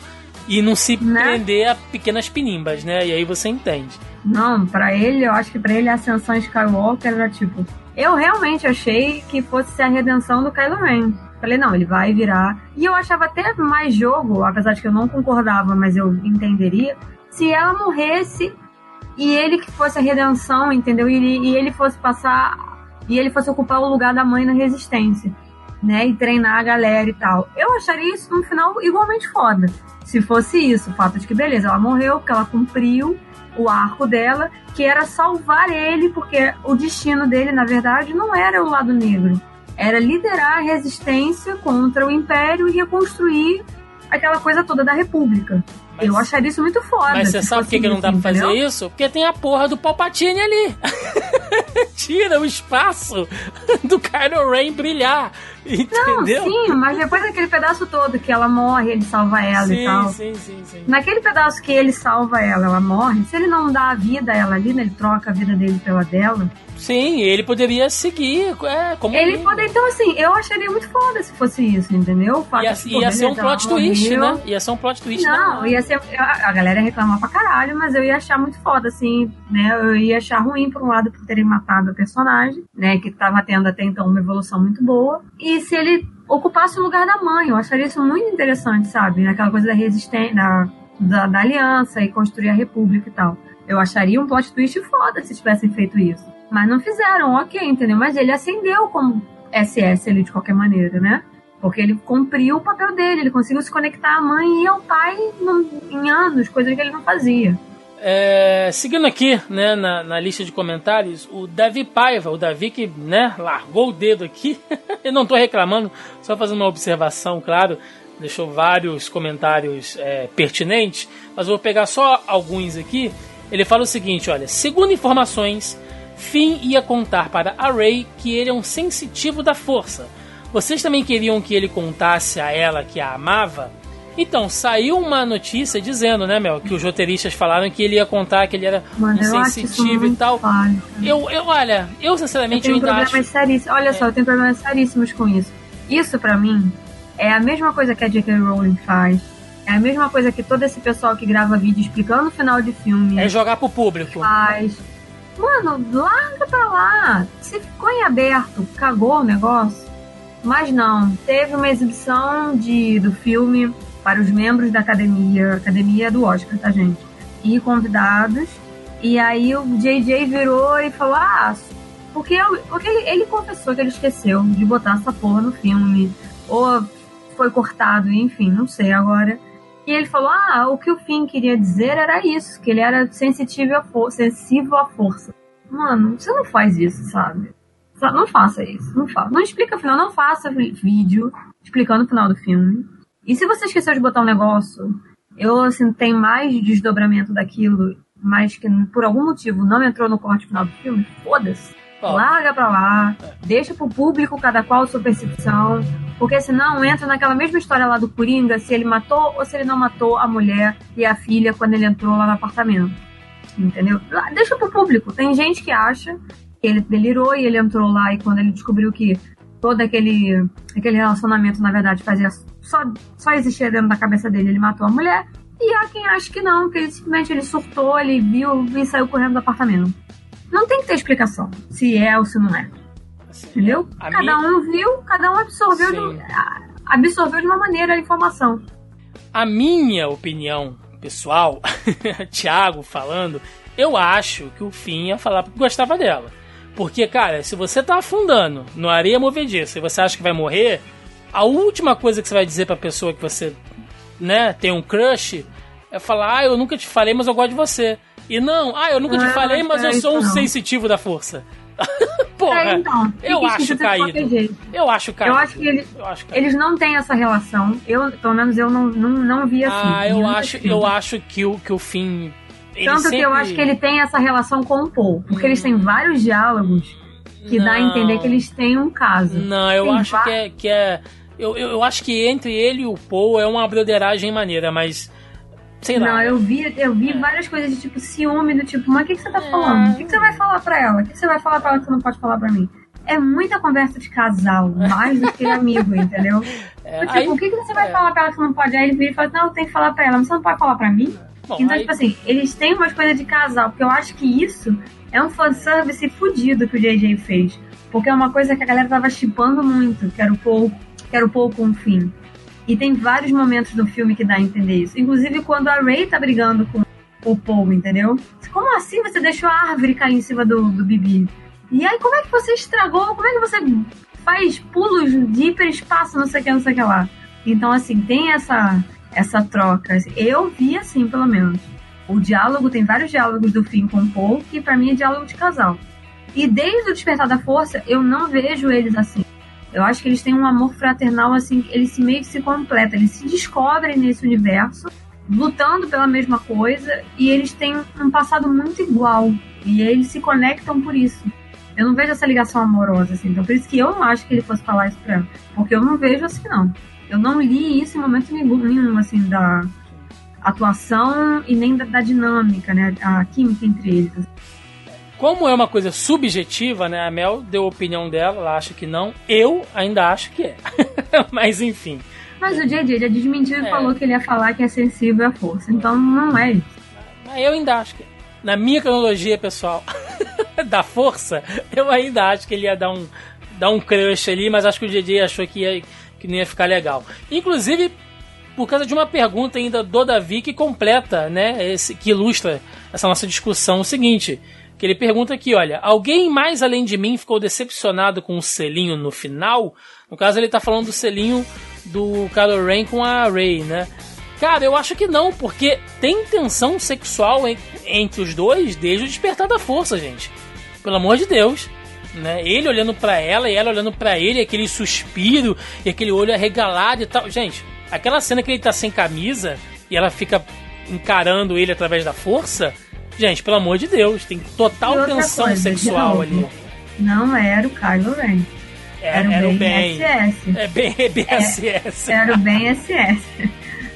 Ela nunca ia ficar com ele se ele fosse Kylo Ren. Ela fala isso pra ele, tem esse diálogo no filme. Ela vira e ele fala assim: Mas eu estendi a mão para você.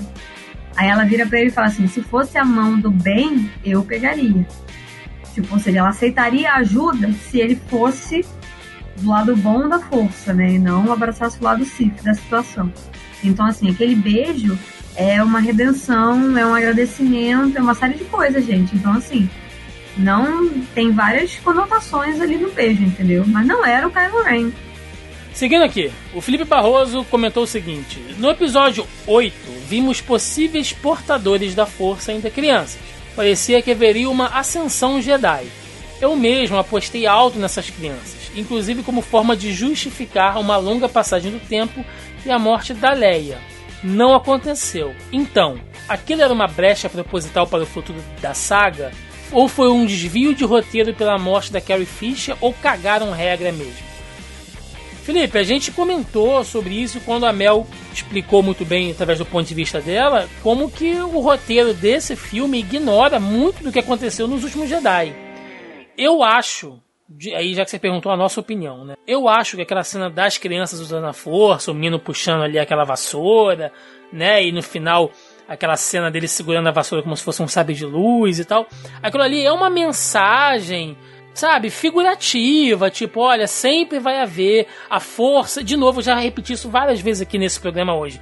A força sempre vai achar um jeito, vai achar um caminho, entendeu? Então, quando acabar essa briguinha de Palpatine, Skywalker, a força vai achar outras pessoas, outros usuários. Não necessariamente que no próximo filme vai ter que ter aquele moleque, que aquele moleque saiu daquele planeta e, e treinou, não sei o que. Não, entendeu? Aquilo ali é só uma representação figurativa de que a força ainda existe em outras partes, ela ainda é usada, ela ainda se manifesta em outras partes da galáxia.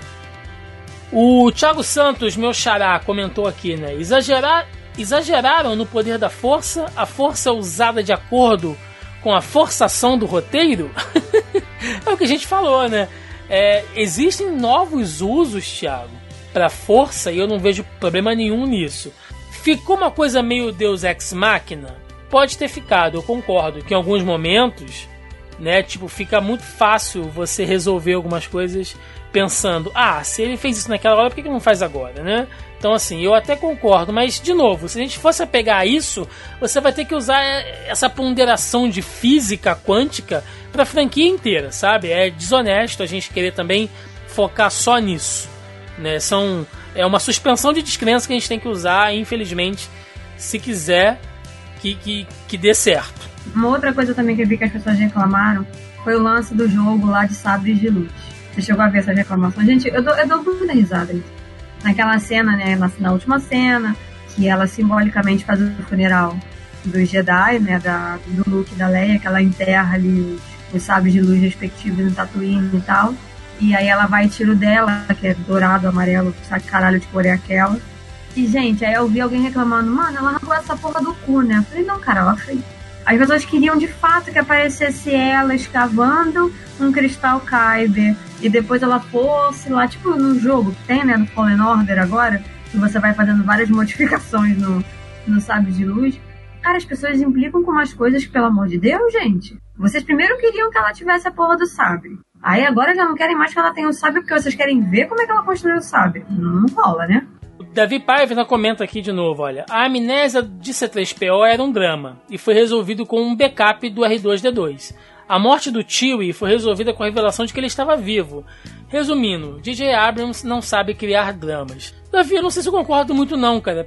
Primeiro... Caralho, eu achei que o Chewie tivesse morrido. Então, é, é aquele sustinho, mas assim, achei bacana ele não ter morrido, né? Inclusive, não, eu ele, achei bacana ele não ter morrido, mas ele eu sofrendo porque... com a morte da Leia É tipo assim, ele é o último da velha guarda, né? Você vê que ele cai no chão em prantos, fazendo aqueles barulhos e tal. É dolorido, né? Não, é o único momento de impacto que eu senti da morte dela. É no geral, foi emocionante. É E emocionante. ele ganha a medalha, né? Que era uma outra coisa que os fãs também reclamavam muito. É que Sim. na Nova Esperança, quando o Luke e o Han recebem a medalha lá de bravura, que eles recebem a medalha lá de bravura, aquela coisa toda. É quando eles destroem Todo a Estrela da Morte. É, exatamente, né? O Chewie também participou. E todo mundo reclamava, pô, sacanagem, né? Por que, que não deram uma medalha pra ele? E aí esse foi o prêmio dele de consolação, né? Maneiro. Ganhou lá. É, é aquilo que a gente falou, as referências bacanas da saga clássica, né? Isso aí É um é. puta de um. Não, é, é. um puta de um fanservice. é. Agora, o fato dele não. Eu realmente achei que ele não tivesse morrido e que isso seria uma surpresa daquele jeito mesmo. Porque a Ray sentiu. Então, assim, como ela é sensível à força, ela consegue sentir a presença. O fato dela ter ficado abalada, porque ela não conseguiu salvar, pra mim aquilo foi muito real. Falei, então morreu, né? Caralho, morreu, vai ser isso. Então aqui pra frente vai morrer uma galera também. Só esperar. Em relação ao C3PO, ele ficou completamente apagado, gente, é, no Despertar da Força e nos Últimos Jedi. E nesse filme, ele. Mano, eu ele- tenho uma raiva desse boneco. Então, mas, mas é pra dar raiva, mas o C3PO ele é aquele alívio cômico, irritante, entendeu? Ele, ele é assim- ele sempre foi assim, gente. A forma como o Han Solo tratava ele é mais ou menos como o Paul trata ele, entendeu? Tipo, ah, cala a boca aí, robô, não sei o que e tal, entendeu? Eles sempre fizeram isso. E eu vi muita gente falando, tipo, ai, botaram o C3PO ali de uma maneira irritantezinha e tal. Gente, pelo amor de Deus, vocês não viram a trilogia original? Ele não Caramba! virou nenhum, tá igual a mim. Porra, pelo amor de. Deus, entendeu? E antes disso, o C3PO me- mesmo falou que tinha um backup dele lá no, no R2D2, gente. Então, Que não era confiável. é, mas é porque ele não confia no R2D2. ele é meio maluco, mas enfim, gente, é, é isso aí. E é pra ser um pouquinho do alívio cômico também, sabe? Ahn, o Davi pergunta ainda se todo Skywalker precisa usar sabre azul ou tom similar ou é impressão minha.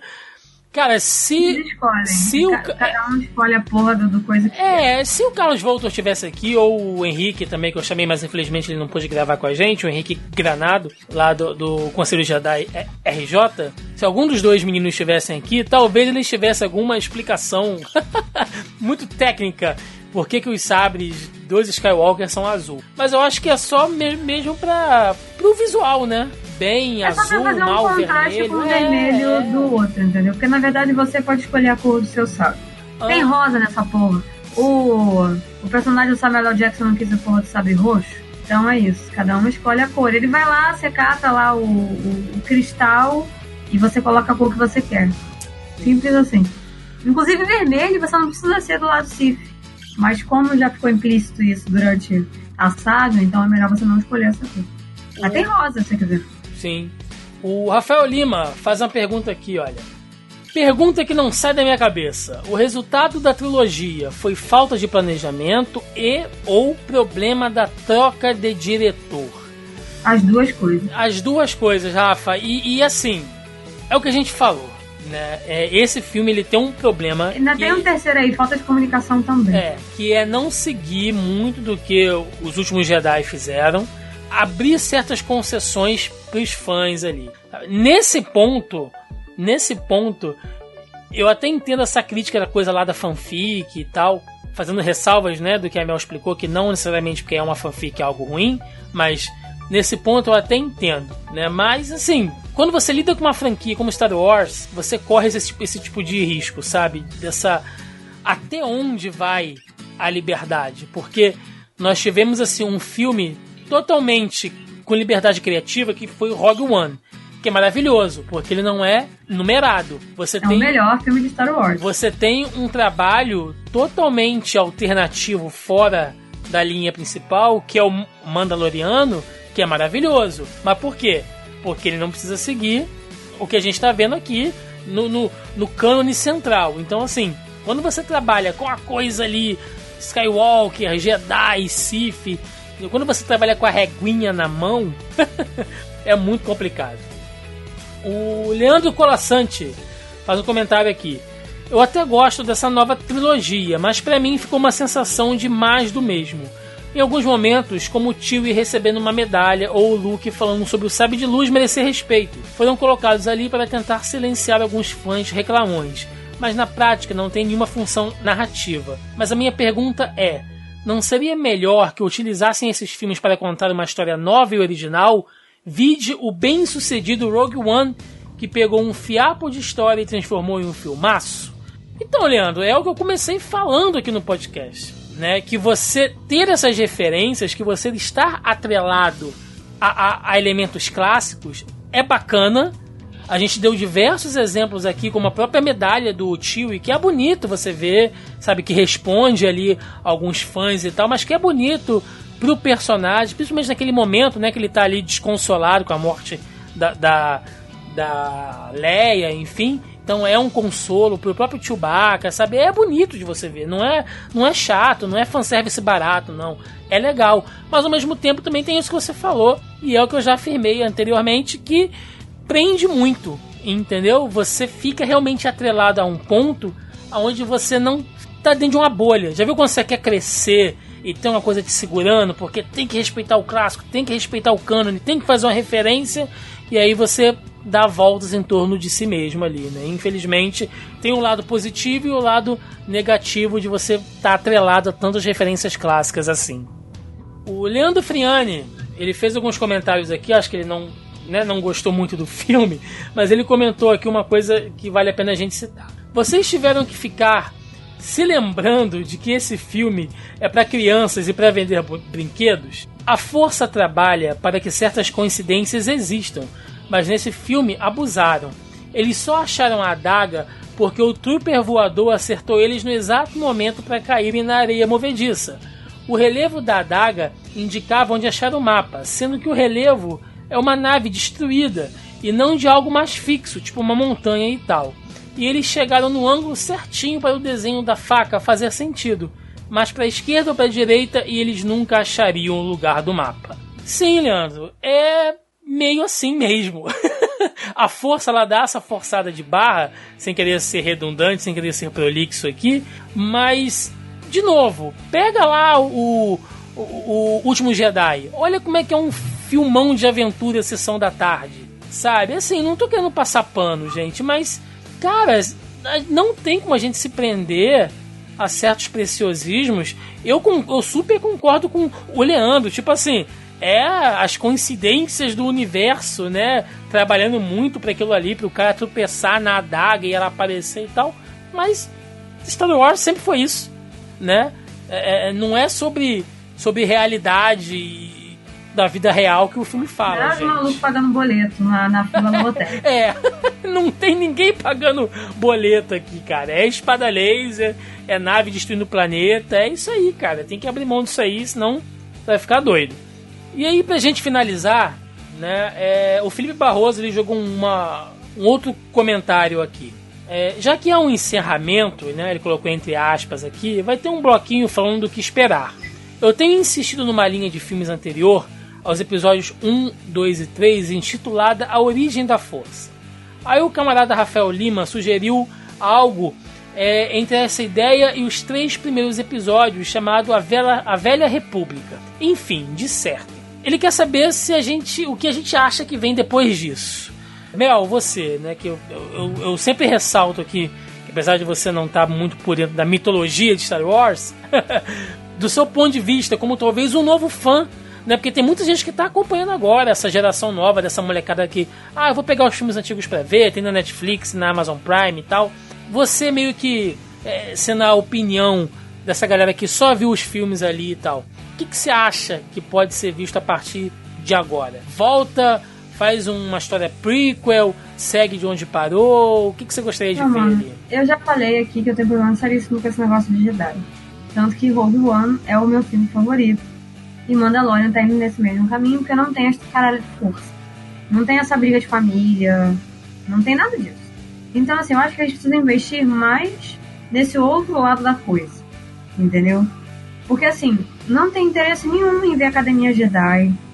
Não tenho interesse nenhum dessa continuação de vamos construir a nova república ou a velha república. Não tem nada, não quero nada disso.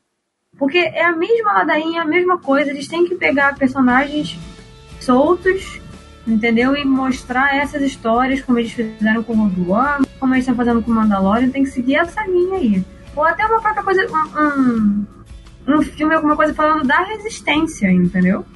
Ou até de como as pessoas se tornam parte do Império, mas que não tenha nada de força. Larga a força pra lá, só, só menciona, passa um Jedi lá no fundo, e é isso. Sinceramente, como filme, eu não sei se nós teremos alguma coisa em breve. Eu acho que a Disney ela vai fazer com Star Wars, meio que ela tá fazendo com Marvel. Ela deve apostar alguma coisa em séries animadas, séries live action, principalmente na plataforma dela, né, lá no Disney+. Então, cara, assim, sinceramente, de filme, se vier sair alguma coisa nos próximos 5 anos, vamos colocar aqui 5 anos, que para Hollywood é bastante coisa, eu acho que deve ser alguma coisa na linha de, do, do Rogue One. Sabe, eles vão pegar alguma história, algum gancho e vão trabalhar em cima daquilo ali, porque eles viram que dá certo e viram que não precisa é, se prender essa coisa do que já foi batido, sabe? E assim, fazer um outro filme com Skywalker, sabe, gente? Isso sim vai ser um tiro no pé e vai ser você cagar de vez com o trabalho de toda essa galera desse filme também, sabe? Então, é, eu espero que não, não trabalhem por essa linha. E aí, Mel, mais alguma coisa que você quer falar sobre esse filme, sobre o fechamento da franquia? Ah, tô de boa. Falando tudo que tinha pra falar. Falei tudo que eu já tinha comentado e conversado com pessoas antes. Tô, tô saturada de Star Wars até a próxima década. então vamos lá, vamos pro encerramento. Vambora!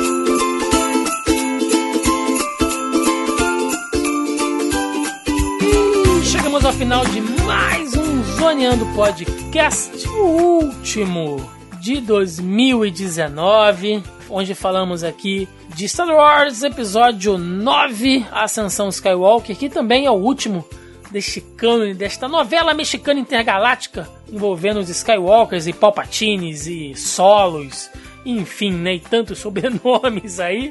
Ficamos aí no encerramento da saga Canon, pelo menos até o presente momento, e também no último podcast do ano. E aí, Mel, 2019 foi um bom ano, né? Temos que vamos aqui fazer um pequeno agradecimento, alguns pronunciamentos, mas 2019 foi um ano bacana, né? Apesar de ter sido conturbado em diversos aspectos uhum. aí, mas pro ponto de vista nerd, né, de produção de conteúdo, que é o que a gente fala aqui, foi um ano legal, né? Cara, foi um ano de bastante coisa. Bastante coisa mesmo, assim. Bastante encerramentos, né? A gente teve encerramentos da Marvel, daquela saga toda do Thanos, né, gente? Pelo amor de Deus. Das séries Marvel Netflix. Então a gente teve uma série de, de fechamentos aí, né? Pra fechar a década. Pra... É verdade, é verdade. Vamos começar uma nova década com coisas novas, né? Exatamente. Então, assim, várias, várias coisas aconteceram só em 2019 foi um, foi um ano muito, muito bacana. Estamos aqui agora naquele ritmo natalino, né? Aquele clima de Natal. Se vocês estiverem ouvindo esse, esse podcast, logo aí na, no lançamento dele, vocês vão estar entre esse período de Natal e Ano Novo, ritmo de festa ainda, galera comendo panetone, chester, rabanada. rabanada.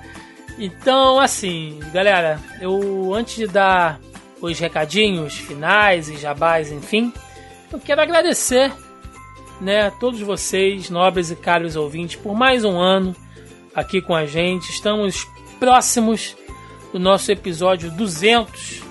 Né? No ano que vem a gente vai preparar uma coisa bacana para o episódio 200 aí. Fiquem ligados no, no, no, no retorno do podcast, porque vamos entrar agora naquele período sabático. Vamos fazer uma, uma pausa aí Talvez a gente retorne só no finalzinho de janeiro ou na primeira Tem gente já preparando a tua derrubada, né? Tem que pausar nada. é, tem gente mandando mensagem que não tem que pausar nada, tem que continuar e tal.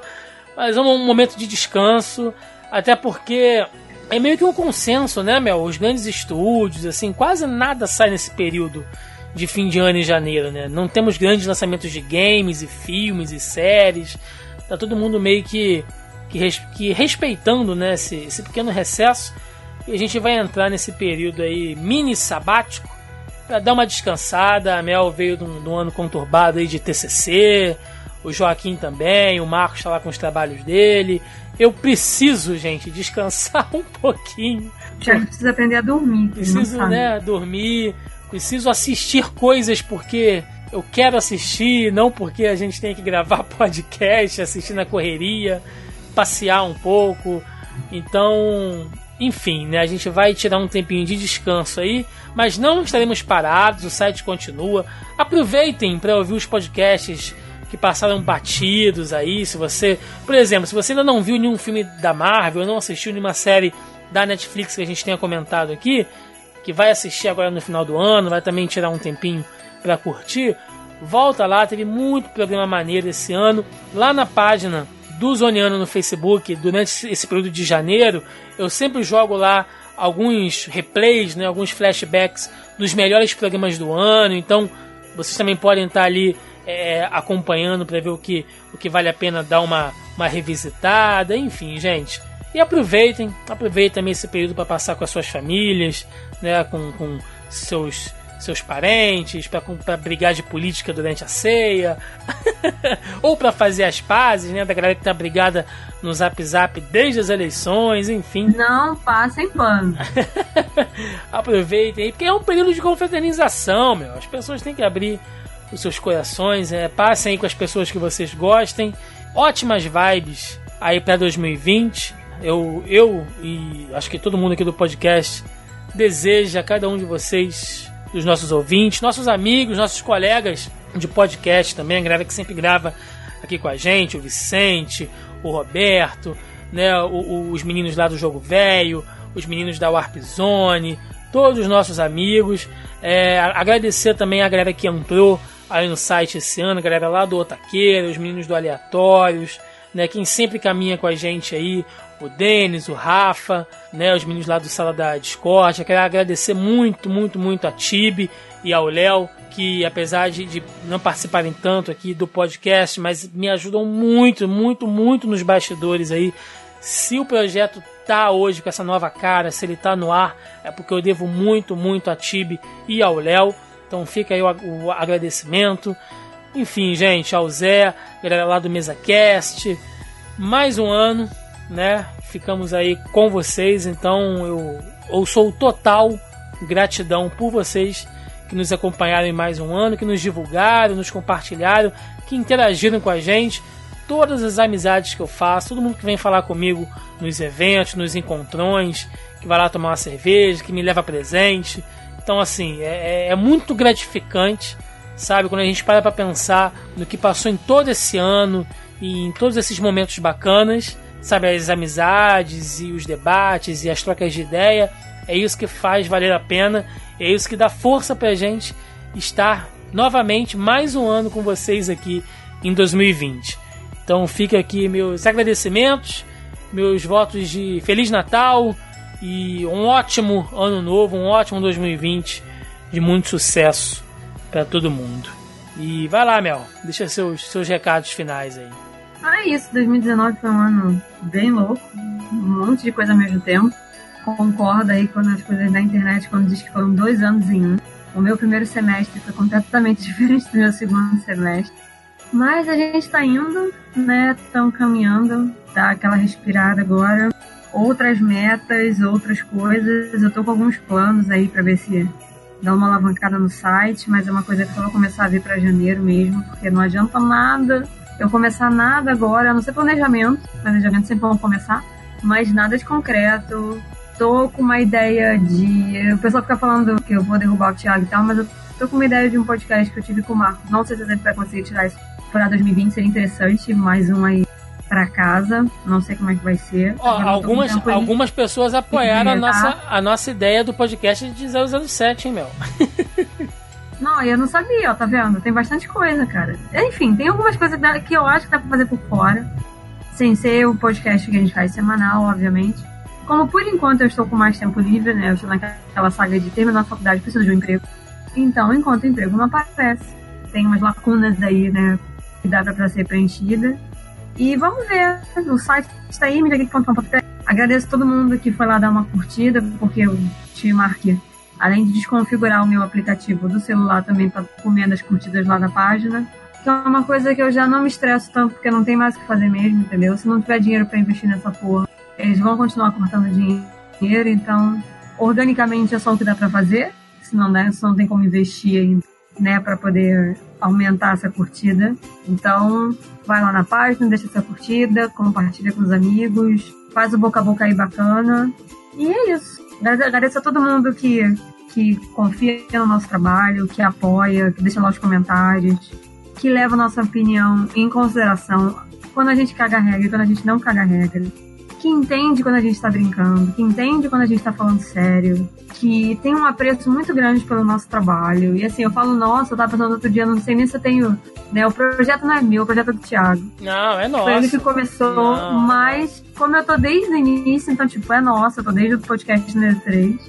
Então, assim, obrigado pela consideração, as pessoas que levam a nossa opinião, a minha principalmente, quando as pessoas ouvem e levam a sério e, né, e respeitam o que eu falo aqui e que me veem como essa figura tipo de entendedora do assunto, essa coisa toda que isso alimenta não, não é não, não, não pense que alimente meu ego não, mas alimenta minha vontade de aprender e de aprender mais coisas, de vir aqui ensinar e passar esse conhecimento para outras pessoas, né?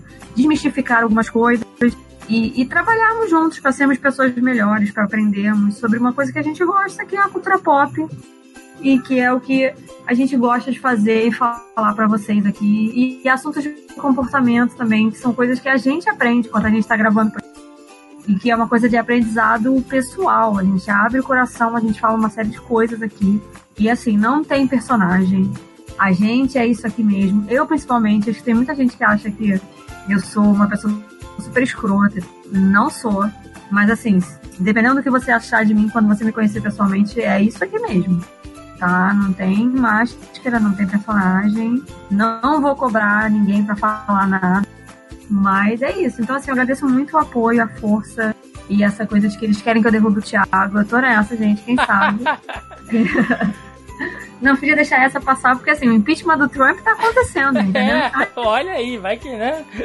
vai que. Não, então, mas eu tenho uns projetos aí que eu acho que dá para levar um podcast, uma coisa mais técnica falando sobre cinema. Para 2020, não sei quando, tá? Eu tenho que dar uma estruturada nessa ideia ainda. E, e principalmente aprender a editar, aquela coisa toda, porque não vai, obviamente, não vai recair sobre os ombros do Thiago, mas é. Mas aí vamos ver, porque eu acho que é uma coisa que vocês pedem muito um, assuntos que estão fora do que a gente faz aqui neste programa específico, né, nesse formato de programa, mas que eu acho que encaixa no outro programa, uma coisa mais específica desse cinema mesmo. Então vamos ver, quem sabe aí para 2020 a gente não, não tem mais uma, um programa novo aí para casa, entendeu? É isso, mas eu quero agradecer, principalmente agradecer o apoio de todo mundo mesmo, que é bem, é bem importante, assim. Todos os comentários, todas as curtidas, toda vez que vocês comentam e marcam a gente alguma coisa, é porque vocês se identificam e vocês prestaram atenção no que a gente falou. E eu fico muito tocada com esse tipo de coisas, que vocês prestam atenção de fato no que a gente está falando aqui. E vocês falam, olha, eu acho que você vai gostar disso. Enfim, eu gosto muito dessas coisas. Eu, é, é uma consideração, assim, que eu acho muito bacana, então eu agradeço muito. Desejo um ótimo Natal, boas festas, né? Comam bastante coisa, não passem mal, pelo amor de Deus né? Coma moderadamente, porque vai sobrar. Comida de final de ano sempre sobra. Então não enche a burra num, dia só. Come um pouquinho que você vai continuar comendo essa porra durante os outros cinco dias até o final do ano novo. E assim, se cuidem, participem das suas famílias, independente seja pai, mãe, tia, avó, os amigos, não interessa. A família que vocês consideram.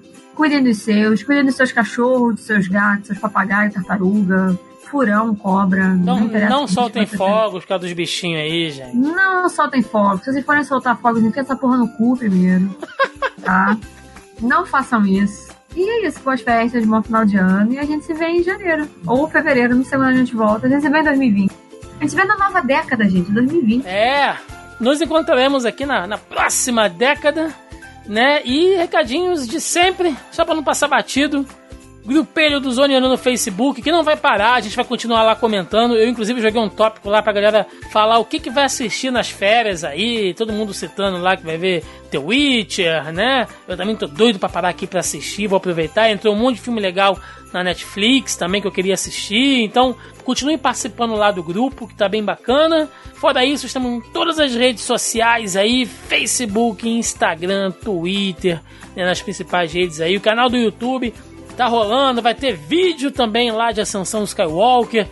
É isso, gente. A gente dá uma pausa aqui no podcast, mas nas outras redes aí a gente vai, vai continuando produzindo aí para trocando essa ideia com vocês. Então é isso. Mel, Feliz Natal, Feliz Ano Novo para você. Pra você também.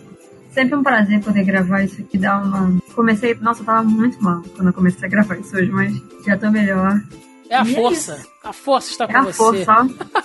I'm the one with the force, the force is one with me. Não Exatamente. posso, olha, tá falando Star Wars, eu vou ter que citar meu, meu filme favorito. Exatamente, meus amigos. Então é isso, deixem nos comentários aí a opinião de vocês, o que vocês acharam de Ascensão Skywalker. E nos vemos no ano que vem. É isso. Um abraço e até mais. Valeu! Tchau, tchau.